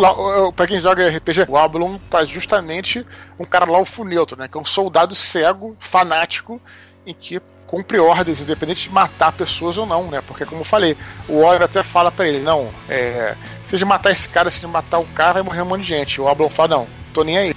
Né? Eu dei a opção dele se render, o cara não se rendeu, e aí vou matar ele. Então é muito diferente do Ablon que questiona tudo, mais à frente do Batalha do Apocalipse, enfim, né, né, nessa coisa toda, né? O, a última cena, né, do, do Paraíso Perdido é justamente isso, né? Que é o Miguel, né, e o, e o Lúcifer perguntando, pô, será que o Metatron conseguiu, conseguiu converter ele, né? E e aí ninguém sabe, né? Eles não sabem e deixam, porque não podiam matar o Ablo agora porque ele era um herói, né? Então não podia matar nem virar um Marte. Então as coisas foram. Como é que as coisas foram se constituir? Então essa segunda parte do livro, ela também serve para explicar muitas coisas do que vem acontecendo na Batalha do Apocalipse. Coisas que eu queria ter dito, coisas que eu queria ter escrito na Batalha do Apocalipse, mas eu tive que cortar do batalha. Eu não podia botar tudo que eu né, fosse querer. Né, eu não podia. Todas as Então, explicações acabei usando aqui. possíveis ali, né? Não dava. Digamos, Ricardo, digamos que essa segunda parte era para estar em Batalha do Apocalipse. Mas ficaria uma coisa muito pouco dinâmica. Aham. Então eu achei que fosse que era melhor excluir naquela parte. Então eu voltei a escrever sobre o Ablon, voltei a escrever num mundo que seria um mundo quase boreano, por assim dizer. Então para mim é a parte que eu mais gosto. Enfim, pessoalmente, né?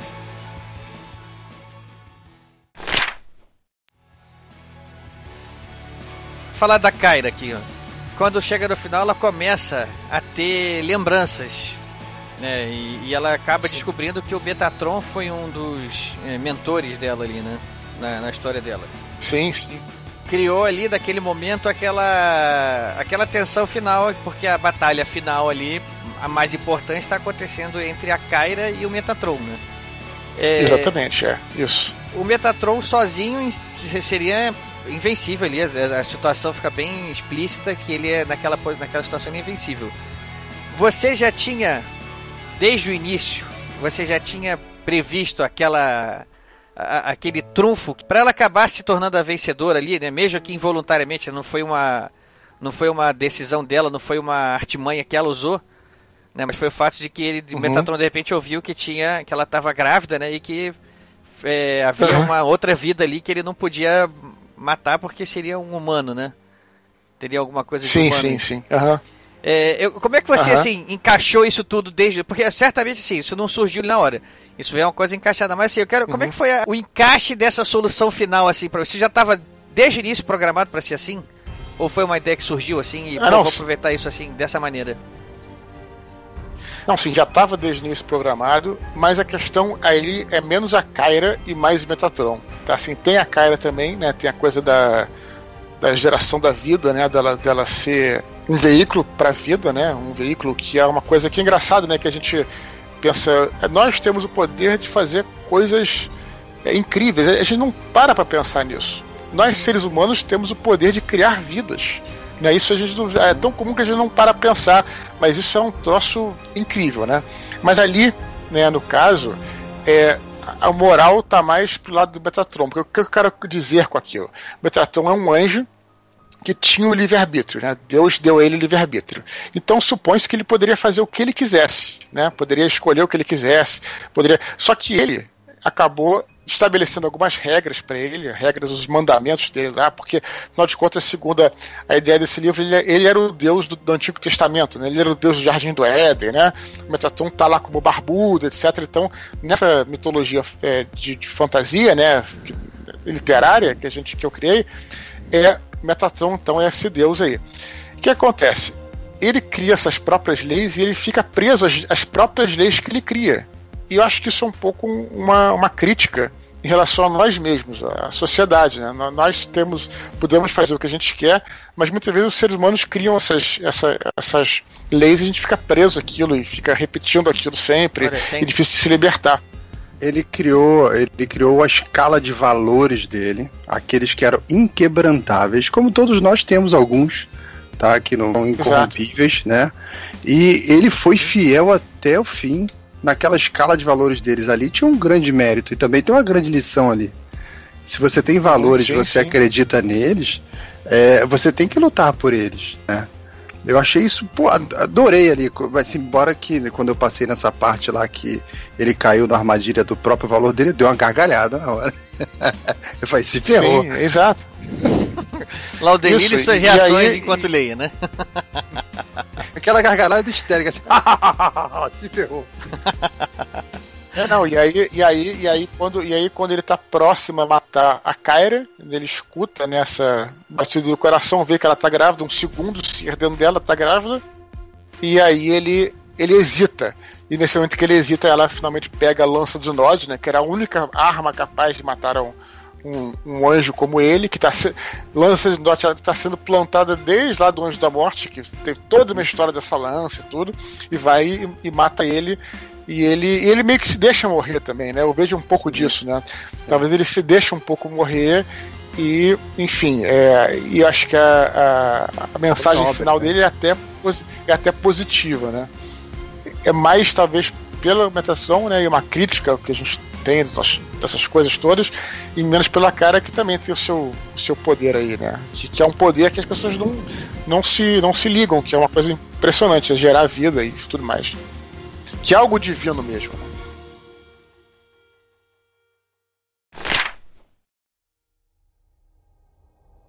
Uma dúvida que eu fiquei aqui, que acabou assim, que eu não sei se eu me confundi de alguma maneira ou se eu acabou passando e eu não, eu não dei a atenção devida.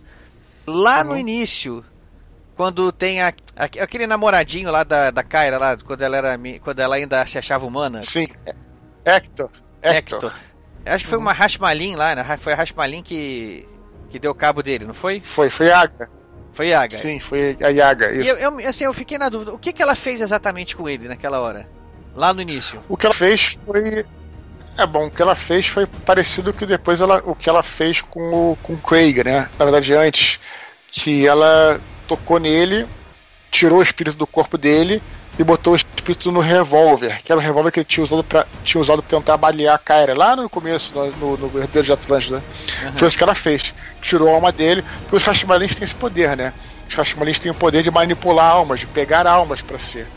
Então ela fez isso, né? Ela usou. Tem até uma hora que o Ismael, que é outro personagem que aparece nesse livro, ele tem esse poder de criar zumbis, etc. Até no Anjo da Morte ele fala que é que cria um zumbi e tal, e a cara fala, muito mórbido isso, é melhor você usar a alma e botar no macaco, porque se você botar no ser humano, vai ficar um, um zumbi atrás da gente e tal. Então, eles têm esse poder, né?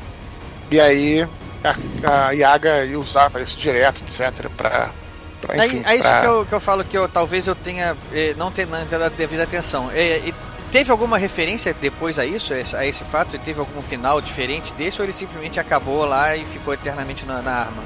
É, simplesmente acabou. A gente acha, eu já conversei com os amigos meus e tal, era uma coisa que a gente tinha muita vontade de escrever num livro, digamos, os contos, etc, né?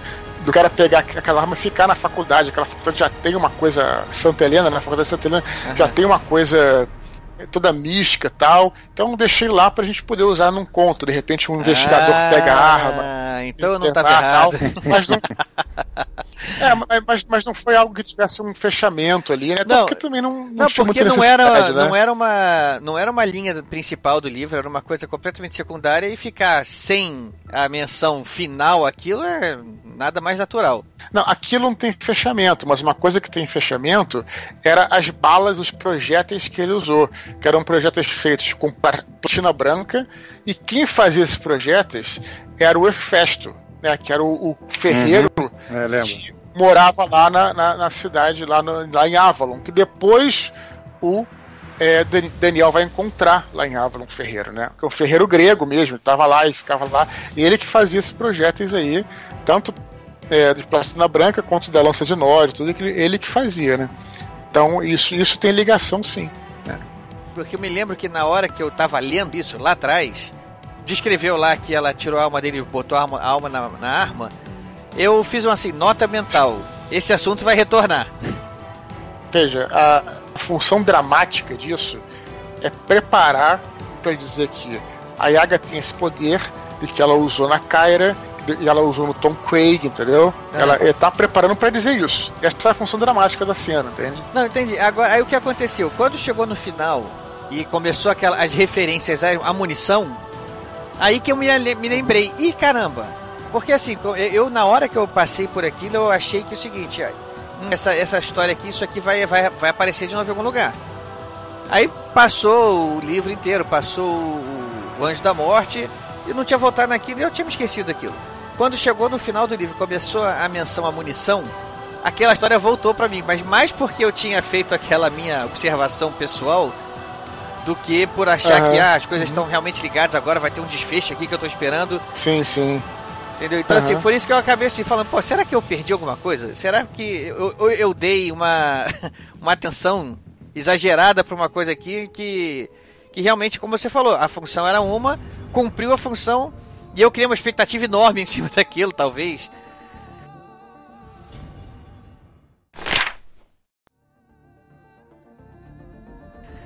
Vamos dar uma, uma volta aí nas outras coisas. A Enciclopédia Ilustrada. Conta um pouco mais desse projeto aí, como é que nasceu, como é que foi feito e, e se ele é, É. exatamente o fim da saga Angélica. Uhum. Olha, assim, é, a gente estava trabalhando, né? Eu sempre trabalhei com o Andrés, Andrés é amigo meu, Andrés Ramos, né? Desde criança, etc. Ao longo do- dos, dos todos os livros, ele faz, fez alguns desenhos que eu publiquei na internet e tal. Tem o desenho do Andreu, da Kyra, do Daniel, todo mundo. E a gente foi, veio- sempre se comunicou, sempre falou a mesma, a mesma língua. E o Andrés ele tinha essa, essa vontade de fazer uma coisa visual dentro desse universo dos anjos, né? Ele começou a trabalhar nisso, tem vários anos, passou três anos fazendo isso, trabalhando. No último ano eu ajudei ele também escrevendo, né? Foi que a gente começou a trabalhar junto e a ideia era justamente fazer uma, uma espécie de enciclopédia ilustrada. Acabou que a coisa expandiu, a gente também incluiu é, um, um pequeno capítulo de RPG né, nesse, nesse, nesse livro e acabamos chamando de. Né, a gente não pode chamar nem de enciclopédia ilustrada nem de RPG, chamamos de Filhos de Éden do Universo Expandido, que é isso, é um livro em que você tem. Se você não joga RPG, não tem problema nenhum, porque é só um capítulozinho que tem lá. E é pra gente mostrar né, as referências visuais, é, explorar mais detalhes sobre o universo, tá tudo faz sentido, né? Como é que as coisas fazem, os personagens lá, algumas histórias secretas de, alguns personagens, o próprio Daniel lá eu explico melhor como é que foi a ascensão dele, a história dele antes do Anjo da Morte, tudo. Que é até interessante, né? Não sei se vocês se lembram que ele fazia parte de uma legião, que era a legião de anjos, assim, meio que, né? A 101, que é a legião meio preterida, né? Aquela legião que iam os caras desobedientes e tudo mais. E, enfim, aí fala um pouco mais sobre ele, etc. Então, é, essa foi a ideia da enciclopédia ilustrada, do, do, do, do universo expandido. E a gente ficou muito feliz com o resultado, cara. O Andrés trabalhou pra caramba nisso.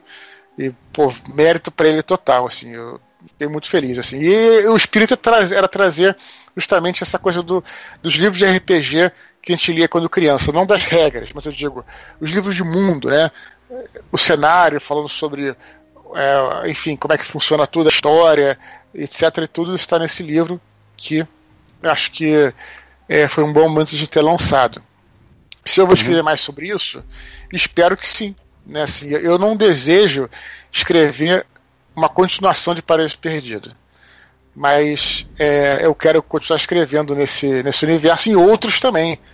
E aí o que, que eu não sei o que, que vai ser a próxima vez, mas tem muita coisa para explorar, né? Não, como eu falei, não a continuação do Paraíso Perdido, mas várias coisas. Da, o próprio universo expandido, ele te dá várias ideias, né? Nos dá várias ideias para outros romances, outras histórias e tudo. E eu quero fazer isso no futuro. Não sei se vai ser agora, não sei quando. É, certamente também quero fazer histórias fora desse universo. Ah, pergunta de um mas, milhão de dólares. é, Tem algum Aham, projeto agora, nesse exato momento, para que vocês tenham se dedicado? Sim, o projeto que eu estou trabalhando agora é o seguinte: é o site do livro, né? Que a gente não tem um site. O site que eu tenho hoje em dia, que é fisdaden.com, que é o batalha do apocalipse.com também direciona para o mesmo lugar, é um site vitrine. É um site que não é um site ruim, mas é um site estático lá com a vitrine, com as coisas, com os livros, etc. A gente quer, quer fazer um site que funcione mesmo, que as pessoas possam interagir, possam colocar suas fanfics, suas, as, suas, é, as suas imagens, desenho, texto, qualquer coisa, colocar coisa de RPG. A gente quer fazer uma coisa super legal. A gente está trabalhando agora no site em paralelo na numa aventura oficial de RPG, que inclusive Aê! temos aqui dois jogadores. Testamos aí. Fizemos um teste no último fim de semana, não sei quando esse programa vai ao ar, mas enfim, é, o último pode ser. né? Vamos falar disso então. E aí, estamos pra- Vamos falar de primeiro agradecer vocês que participaram, né? Ah, e a gente agradece por legal. participar lá da, da aventura lá. É, vamos lá. A prisão, a gente tava lá na prisão lá na Guerrena, né? Eu já assumi na minha cabeça. É lá onde Metatron ficou preso mais tarde. É, não, era, é, outra, é outra prisão, é outra prisão. Por que outra prisão? Eu queria fazer uma coisa. Aquela prisão lá, é, prisão épica tal. Eu queria fazer uma prisão pequena pra ficar fácil pro, jogador, pro mestre e pros jogadores iniciantes, né? Conduzirem a aventura. Então ela é uma prisão, prisão pequena. Ela pode até ser grande de, de, de distância, mas assim, tem poucas aulas e tudo, para facilitar a vida do iniciante, né? Pra coisa ser bem simples. Você que tá ouvindo aí que quer jogar, quando pegar essa aventura, vai ser uma aventura fácil de mestrar, não vai ter problema nenhum, vai ser excelente para você começar. Né? Deixa eu dar aqui uma sinopse rápida da aventura. A aventura se passa toda no, dentro de uma, de uma prisão na Guerrena. Os personagens são ali. É, são anjos de castas diferentes que estão ali. Eles são, trabalham na prisão. Tem um, um diretorzão geral, tem um outro abaixo dele. E os personagens seriam os que estão na, na, nessa linha. A gente. Né, a gente. É, nessa hierarquia ali, só o pessoal que está na terceira hierarquia ali. Além disso, tem uns querubins, são os NPCs que vão ficar ali só pra. Pessoal da, da, da, da jaqueta. Guardas, né? É, o jaqueta vermelha, estão lá pra morrer, né? É, o que acontece? Star Trek. Um belo dia, os personagens estão lá vivendo o seu dia a dia, sua rotina na prisão, e são chamados para receber um, uma, um prisioneiro. Fica bem claro que é um prisioneiro de alta periculosidade, de cuidado excessivo que não é comum com os outros prisioneiros que chegam lá. Entregue para os personagens e com a recomendação de colocar ele numa determinada cela, da determinada ala da prisão. São duas alas, numa das alas tem umas figuras, elas são uns vermes meio. que são meio demônios, né? Uma coisa assim. né? Isso. É, Sim. E a outra ala tem umas celas mais vazias, mas também tem alguns anjos ali, tem outras figuras ali que também estão estão presos naquela lá e especificamente tem que botar naquela, naquela ala. Ele é colocado e praticamente imediatamente se percebe que está acontecendo alguma coisa dentro da cela e quando volta, abre essa cela, não tem mais nada lá dentro. Aí pronto, começa daí, se virem, façam o que vocês quiserem, usem o seu livre-arbítrio, né? Detalhe é que sabe-se muito pouco sobre o prisioneiro. Pois é, e aí os personagens têm que se unir ali porque o diretorzão geral tá. Ele tá isolado, não, não, o acesso a ele durante os próximos três dias, pelo menos. É, eu não vou dizer que está proibido, mas ele está bem dificultado. Restrito, né? Bem restrito. E os personagens praticamente têm que resolver a situação ali por sua própria conta. Resolver, entender o que, que aconteceu, por que, que aquele cara sumiu e o que está por trás disso tudo.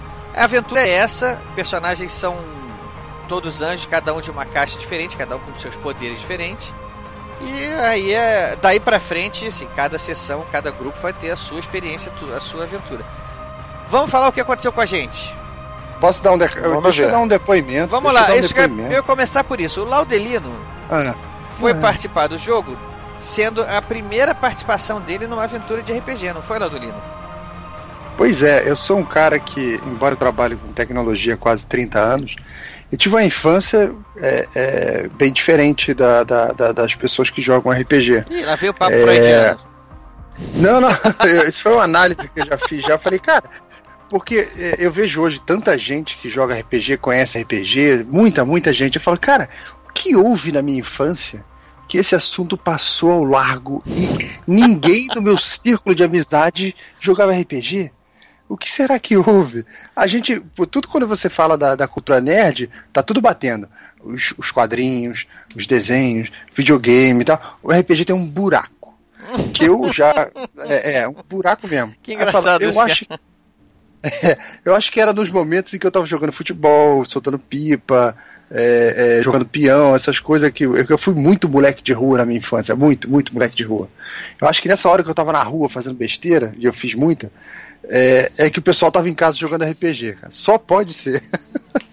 E aí, agora Barbado, pai de família, já foi ter a sua primeira experiência.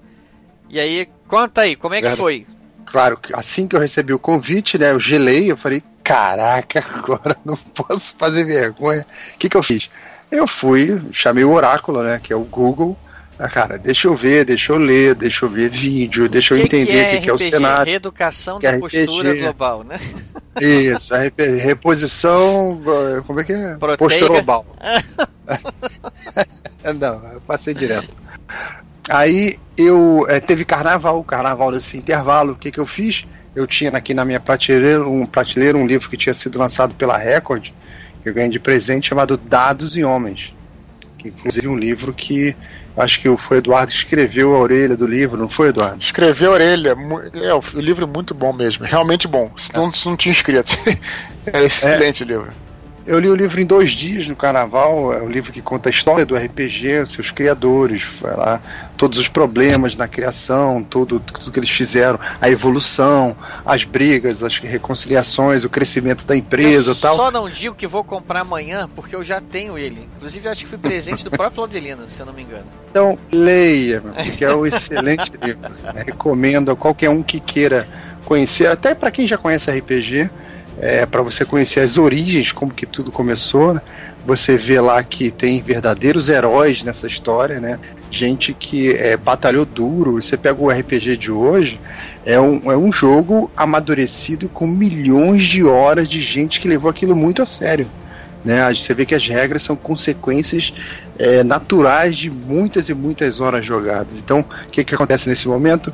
Cresce o seu respeito pelo jogo. Né? Aí você fala: caramba, o negócio é sério, tem uma comunidade muito dedicada e não tem como isso não ser divertido. Então, é, ainda mais porque o Gordirro, que participou com a gente lá do RPG, falou: tragam cerveja. Eu falei: pô, isso não tem como dar errado. Tragam cerveja e normalmente também rola charuto na mesa lá. E aí- Charuto, cerveja, ele chama de porcaritos, né? Que são os biscoitinhos. É porque né, a as nossa denominação do nosso grupo para todos aqueles biscoitinhos, aquelas coisas lá que são extremamente cheias de sódio e que por causa disso são deliciosas. E aí, Maravilha. Eu falo que é massagem cerebral. O cérebro fica alegre quando você come essas besteiras. Então, é, é, no- às 14 horas de um sábado ensolarado no Rio de Janeiro, é, comparecemos lá, ao, ao, ao bunker do Gordirro. Fomos apresentados história. Bunker mesmo, né? Tinha, tinha, que tem umas armas de airsoft penduradas, né? Parece um bunker mesmo. é verdade. É, pede, aí depois a gente manda pro, pro, pro Modena a foto pra ele botar aí na- lá no, na- no site. Então, é, começamos o jogo tal, e, e eu vi o seguinte: é, eu não conheço outros níveis de RPG, esse foi o primeiro que eu conheci. Dá pra qualquer um que tem um mínimo de imaginação é, tá participando, é, é muito agradável. Eu não sei se a qualidade do, do mestre conduzindo lá influenciou também, porque eu não tenho nem como mensurar, tô começando agora, né? Mas foi extremamente agradável. A história, a gente, pra você ter uma ideia, nós ficamos? Oito horas? É, quase acabou às quatro. Terminamos de uma. Uma hora da manhã. É, exatamente. Foi, então, é, foi isso mesmo então, Então, tem razão. São nove horas de, de jogo e a gente saiu com aquele olharzinho assim, meio. Pô, tá. Poxa, vai Podia ter ficar um pouquinho mais, né? podia ficar um pouquinho mais. Poxa vida, é, e saímos com aquele gostinho de quero mais. Ou seja, é, para quem nunca jogou, eu recomendo fortemente, né? Tô aqui na expectativa da próxima partida. Não, o que o Londrino falou é só uma coisa interessante, pontuando aí. Que ele tem toda a razão. Às vezes a pessoa fala RPG e tal, mil livros, tem que ter todas as regras e tal. Cara, o jogador, cara, o mestre tem que entender das regras, etc. Mas geralmente é o cara mais experiente. O jogador, cara, cara, só precisa ter, ter a boa imaginação, cara. Entender o que o personagem é, o que não é difícil, né? E ter uma imaginação e querer jogar, cara. E ser um cara. Né, é, eu acho que esse é o básico, cara. Não é nenhum bicho de sete cabeças, não. Eu acho que. ali- Aliás, tem muitas vezes o jogador. O jogador novo é até melhor do que o jogador antigo, porque o novo não tem aqueles vícios do jogador antigo e tal. O jogador antigo às vezes sabe um monstro, ele sabe o que é aquele monstro. E aí, mesmo se, ele, se o personagem saber, ele dá, dá uma mateada, fala, entendeu? Isso é ruim. O jogador é, novo joga até melhor que o jogador antigo. Isso só precisa ter sua imaginação. É o que eu sempre falo. Pra mim, as melhores partes foram as partes de roleplay. As partes que a galera conversou, que interpretou o personagem, sabe? As partes sociais e tudo. Pra mim, isso que é o bacana do RPG. Assim, eu gosto de combate também, mas o- você ter um grupo que se entrosado, que, que interpreta bem como vocês foram, pô, aquilo pra mim é o, é o- é o mais legal de, de jogar RPG. Por isso que eu falo, né? Esse nego fala que RPG de computador e tal, MMORPG. Cara, é super bacana. Mas tem nada a ver com RPG. RPG é interpretação, cara, né? A interação Não é buscar ali, né? coisinha. É, intera- é, exatamente. Interação social, Então, é sentar junto com os amigos ao redor de uma mesa, certamente comer Aí- e beber juntos ali e participar de uma história ali, de uma aventura ali em conjunto.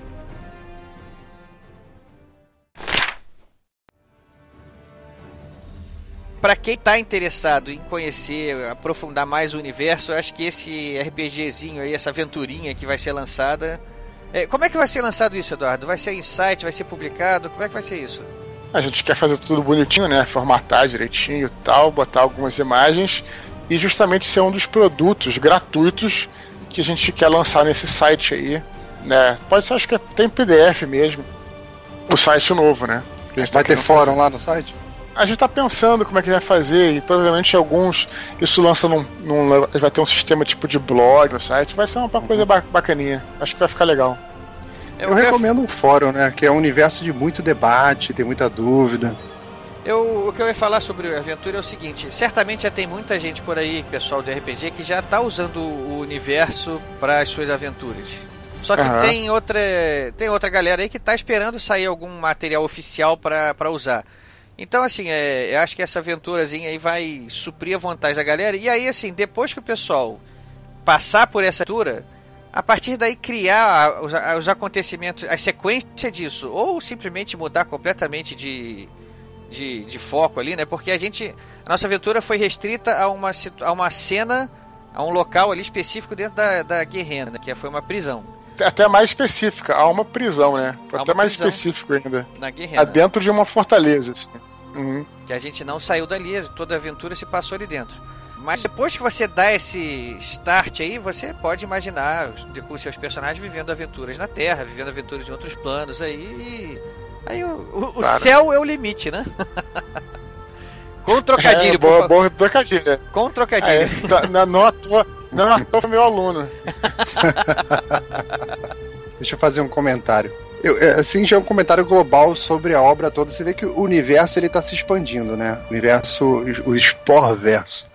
Eu contei, deram, quer dizer, na Wikipedia eu contei, deram 116 personagens até agora, tá? Então, mas se eu pudesse assim é, dar um, um- um sentido final da tetralogia, eu, eu consegui identificar ali uma mensagem, tá? É, porque, assim, contar uma história é, é algo que está na origem mesmo da nossa espécie. Durante muito tempo, essa era a única maneira que a gente tinha de passar conhecimento. Então, nada mais natural para os escritores, de, mesmo que inconscientemente eles passam a mensagem. Então, eu tinha destacado aqui um trecho do livro, porque nesse trecho foi onde eu acho que condensou melhor essa mensagem que acho que a tua obra está passando. Então, vamos ver se você concorda comigo. Então, o trecho diz o seguinte. Depois do que acontecera, era impossível não refletir sobre a natureza dos deuses e como eles eram vistos na Terra. Quem os podia julgar afinal? No âmago de cada homem ou mulher há um gigante. Dentro de cada ser humano há um anão ganancioso, um louco faminto, um príncipe honrado, uma rainha nostálgica e uma guerreira impetuosa. Então, uma voz soou, soou algures em seu espírito, declamando uma frase que ela certamente escutara, só não sabia onde, nem quem ou o que a tinha pronunciado. Todos os mundos, céus e infernos vivem eternamente dentro de nós. Esse foi um parágrafo que eu devo ter lido umas quatro, cinco vezes, porque é, eu Sim, já parece que tinha. A Kaira fala isso, né? Isso. Eu já tinha lido alguma coisa similar em algum lugar, tá? Eu já tinha lido, então eu fui procurar. É, até hoje se preparando para o programa eu fui reviver isso, né? Porque na época eu tinha encontrado, né? Não tem um diálogo platônico chamado Fedro. Olha, olha só como é que as coisas acabam se casando. É, tem uma maravilhosa explicação disso aí, que é o seguinte: o Platão diz que a alma humana ela é uma espécie de carruagem conduzida por um cocheiro, um condutor, e esse carro tem dois cavalos que puxam a alma humana. O problema do condutor é que esses dois cavalos, é, um é de grande qualidade genética, é um cavalo dócil e obediente, o outro é um cavalo de má índole, tá? ruim, sem raça, que não, que não obedece muito bem. É, portanto, o problema do condutor da alma humana é que ele está o tempo todo tentando conseguir que dois cavalos muito diferentes possam ir na mesma direção. O cavalo bom quer ir para o céu, o cavalo mau quer ir para a terra. Porque é lá que tem o mato que, que ele quer comer, a grama que ele come, né? Então os deuses não têm esse tipo de problema porque ele tem dois cavalos de raça, tem dois cavalos bons, então ele pode andar por onde ele quiser, né? suas comitivas, todos os dias. Então, entendendo isso, pela visão platônica, você entende a alma humana e esse eterno problema do conflito interno que é tão bem escrito nesse parágrafo da obra. Então, eu acho que está muito claramente ali é, passado uma mensagem que é uma mensagem que não é nova. Você vê, estou falando de Platão, estou falando de coisas milhares de anos atrás, falando exatamente a mesma coisa desse problema interno que todos nós temos de estar tá podendo domar os nossos cavalos para seguir o caminho que a gente tem que trilhar. Essa foi a ah, mensagem que eu peguei é, da obra. Olha só, cara. Profundo, não cara, é isso. Foi longe. Você hein? tá. Foi longe. Não, e você é claro, você tá, esse parágrafo todo, acho que esse capítulo todo que você está citando, ele fala sobre. É, é, eu falo sobre isso, na verdade a Kyra fala sobre isso, né? Essas histórias todas, e concordando com o que está falando, então elas só fazem sentido, né? São histórias de fantasia, pode ser e tal, as pessoas até desprezam fantasia, ficção científica e tudo. Mas na verdade, assim, elas muitas vezes são mais reais do que a realidade, porque elas só funcionam porque elas estão estabelecendo paralelos com coisas que existem no nosso mundo. E nesse capítulo, se eu não me engano, é, a própria Cara fala textualmente isso. Ela, ela fala. Ela fala alguma coisa sobre a mãe dela, né? Sobre a mãe dela, a mãe da, da Raquel, na verdade, né? Que quando ela era nova, ela, ela morreu de câncer, né? Lutou muito tempo contra, contra o câncer. Isso eu falo em Herdeiros de Atlântida e tal. E ela fala: olha, é, a luta que a minha mãe teve não é diferente da nossa luta contra um, um dragão. Não é diferente, né? São lutas tão, tão, tão difíceis né? quanto. Podem te destruir, ou você pode, enfim, vencer aquilo, etc. Então, todos essas, esses signos que, que é, se usam em lendas, em mitos e nas histórias, né, seja sejam fantásticos ou não, só funcionam porque tem esse paralelo com a gente. Então, eu penso muito nisso tanto é que tema do prólogo do Paraíso Perdido, que eu falo, que eu falo, ah, um brinde a todos os deuses, é o nome do prólogo, né? Do livro, né? Que, do prólogo que eu digo, não, da, do prefácio, na verdade. Que eu falo sobre isso, que eu falo sobre todos aqueles. É, eu, eu acredito em todos os deuses, né? Porque todos os deuses, eles significam alguma coisa pra gente, eles são reflexo de uma parte de nós, né? Uma coisa que tem a ver com o nosso, com o nosso mundo, né? É exatamente isso, e eu acho que tua interpretação é bem interessante aí.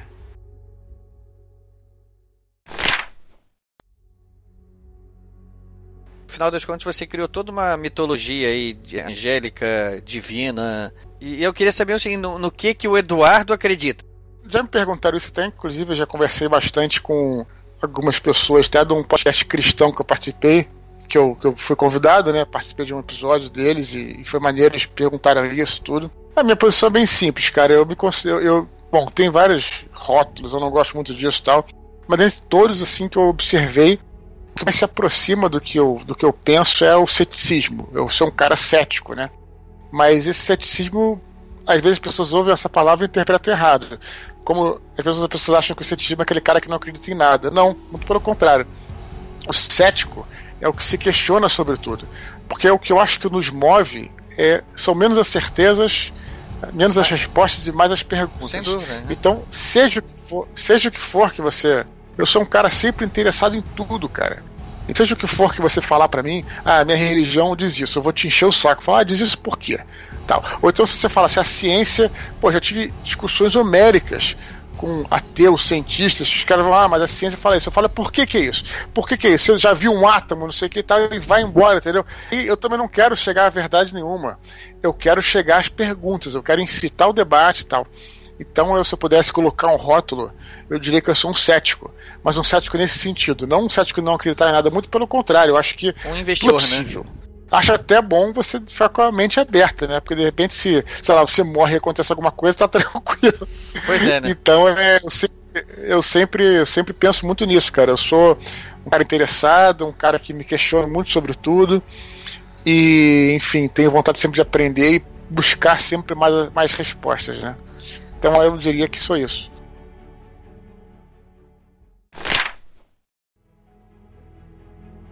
Enfim, vamos partindo agora para os finais aqui. Eu queria fazer agora as perguntas tradicionais de todo final de podcast. Eu quero saber o seguinte: o que, que vocês estão lendo agora?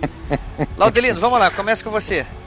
É, eu tenho um livro chamado As Primeiras 15 Vidas de Harry August, que conta a história de um cara que ele não consegue morrer.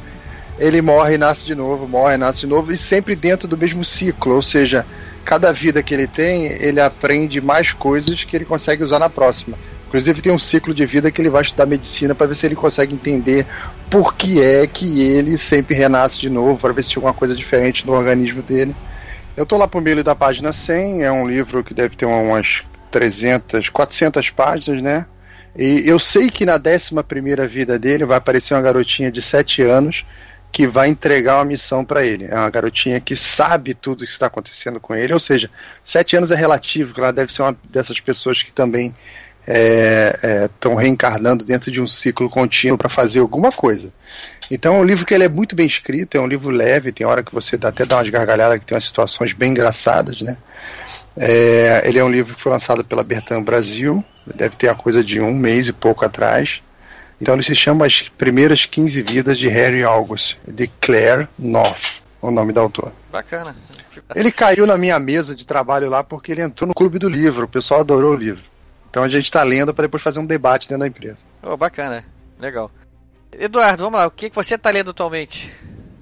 Bom, Ricardo, excelente pergunta, até porque eu vou aproveitar falar e aproveitar cumprir uma promessa aqui que eu fiz para uma amiga minha, que é o seguinte, cara, eu depois de ter lido então esse o Dados de Homens, que eu já li tem um tempo, bastante tempo, até mais de um ano certamente, eu comecei a ler agora o Império da Imaginação, né, que é um outro livro semelhante a esse, que é o livro que o Laudelino citou aí, que fala sobre o Dado de Homens fala sobre a história do RPG em geral, né? E o Império da Imaginação é a biografia do Gary Gygax, que é o cara que criou o Dungeons and Dragons, que foi o primeiro RPG. Um livro excelente, é muito, cara, para quem joga então, o prato cheio e vamos lá, traduzido pela nossa amiga aí, Ana Cristina Rodrigues, que eu excelente tradução. Falei com ela no Facebook, eu não sei que a tradução tá ótima. Então ela falou, ah, tá ótimo, beleza. Pô, então fala isso publicamente para dar uma força aí. E eu tô falando. Aí, aí então. Promessa, tô promessa é dívida. promessa é dívida. Então, Impérios da Imaginação, traduzido pela Ana Cristina Rodrigues. O, é, o autor é Michael Whitwer, acho que é isso. Editora Leia traduzido pela Ana Cristina Rodrigues. Vale a pena pra caramba, pra quem gosta, recomendo o livro aí, tá, é excelente. E também não deixo de, deixo de ler também o Dados de Homens Cada Record, né? Que eu que fiz a orelha também vale a pena.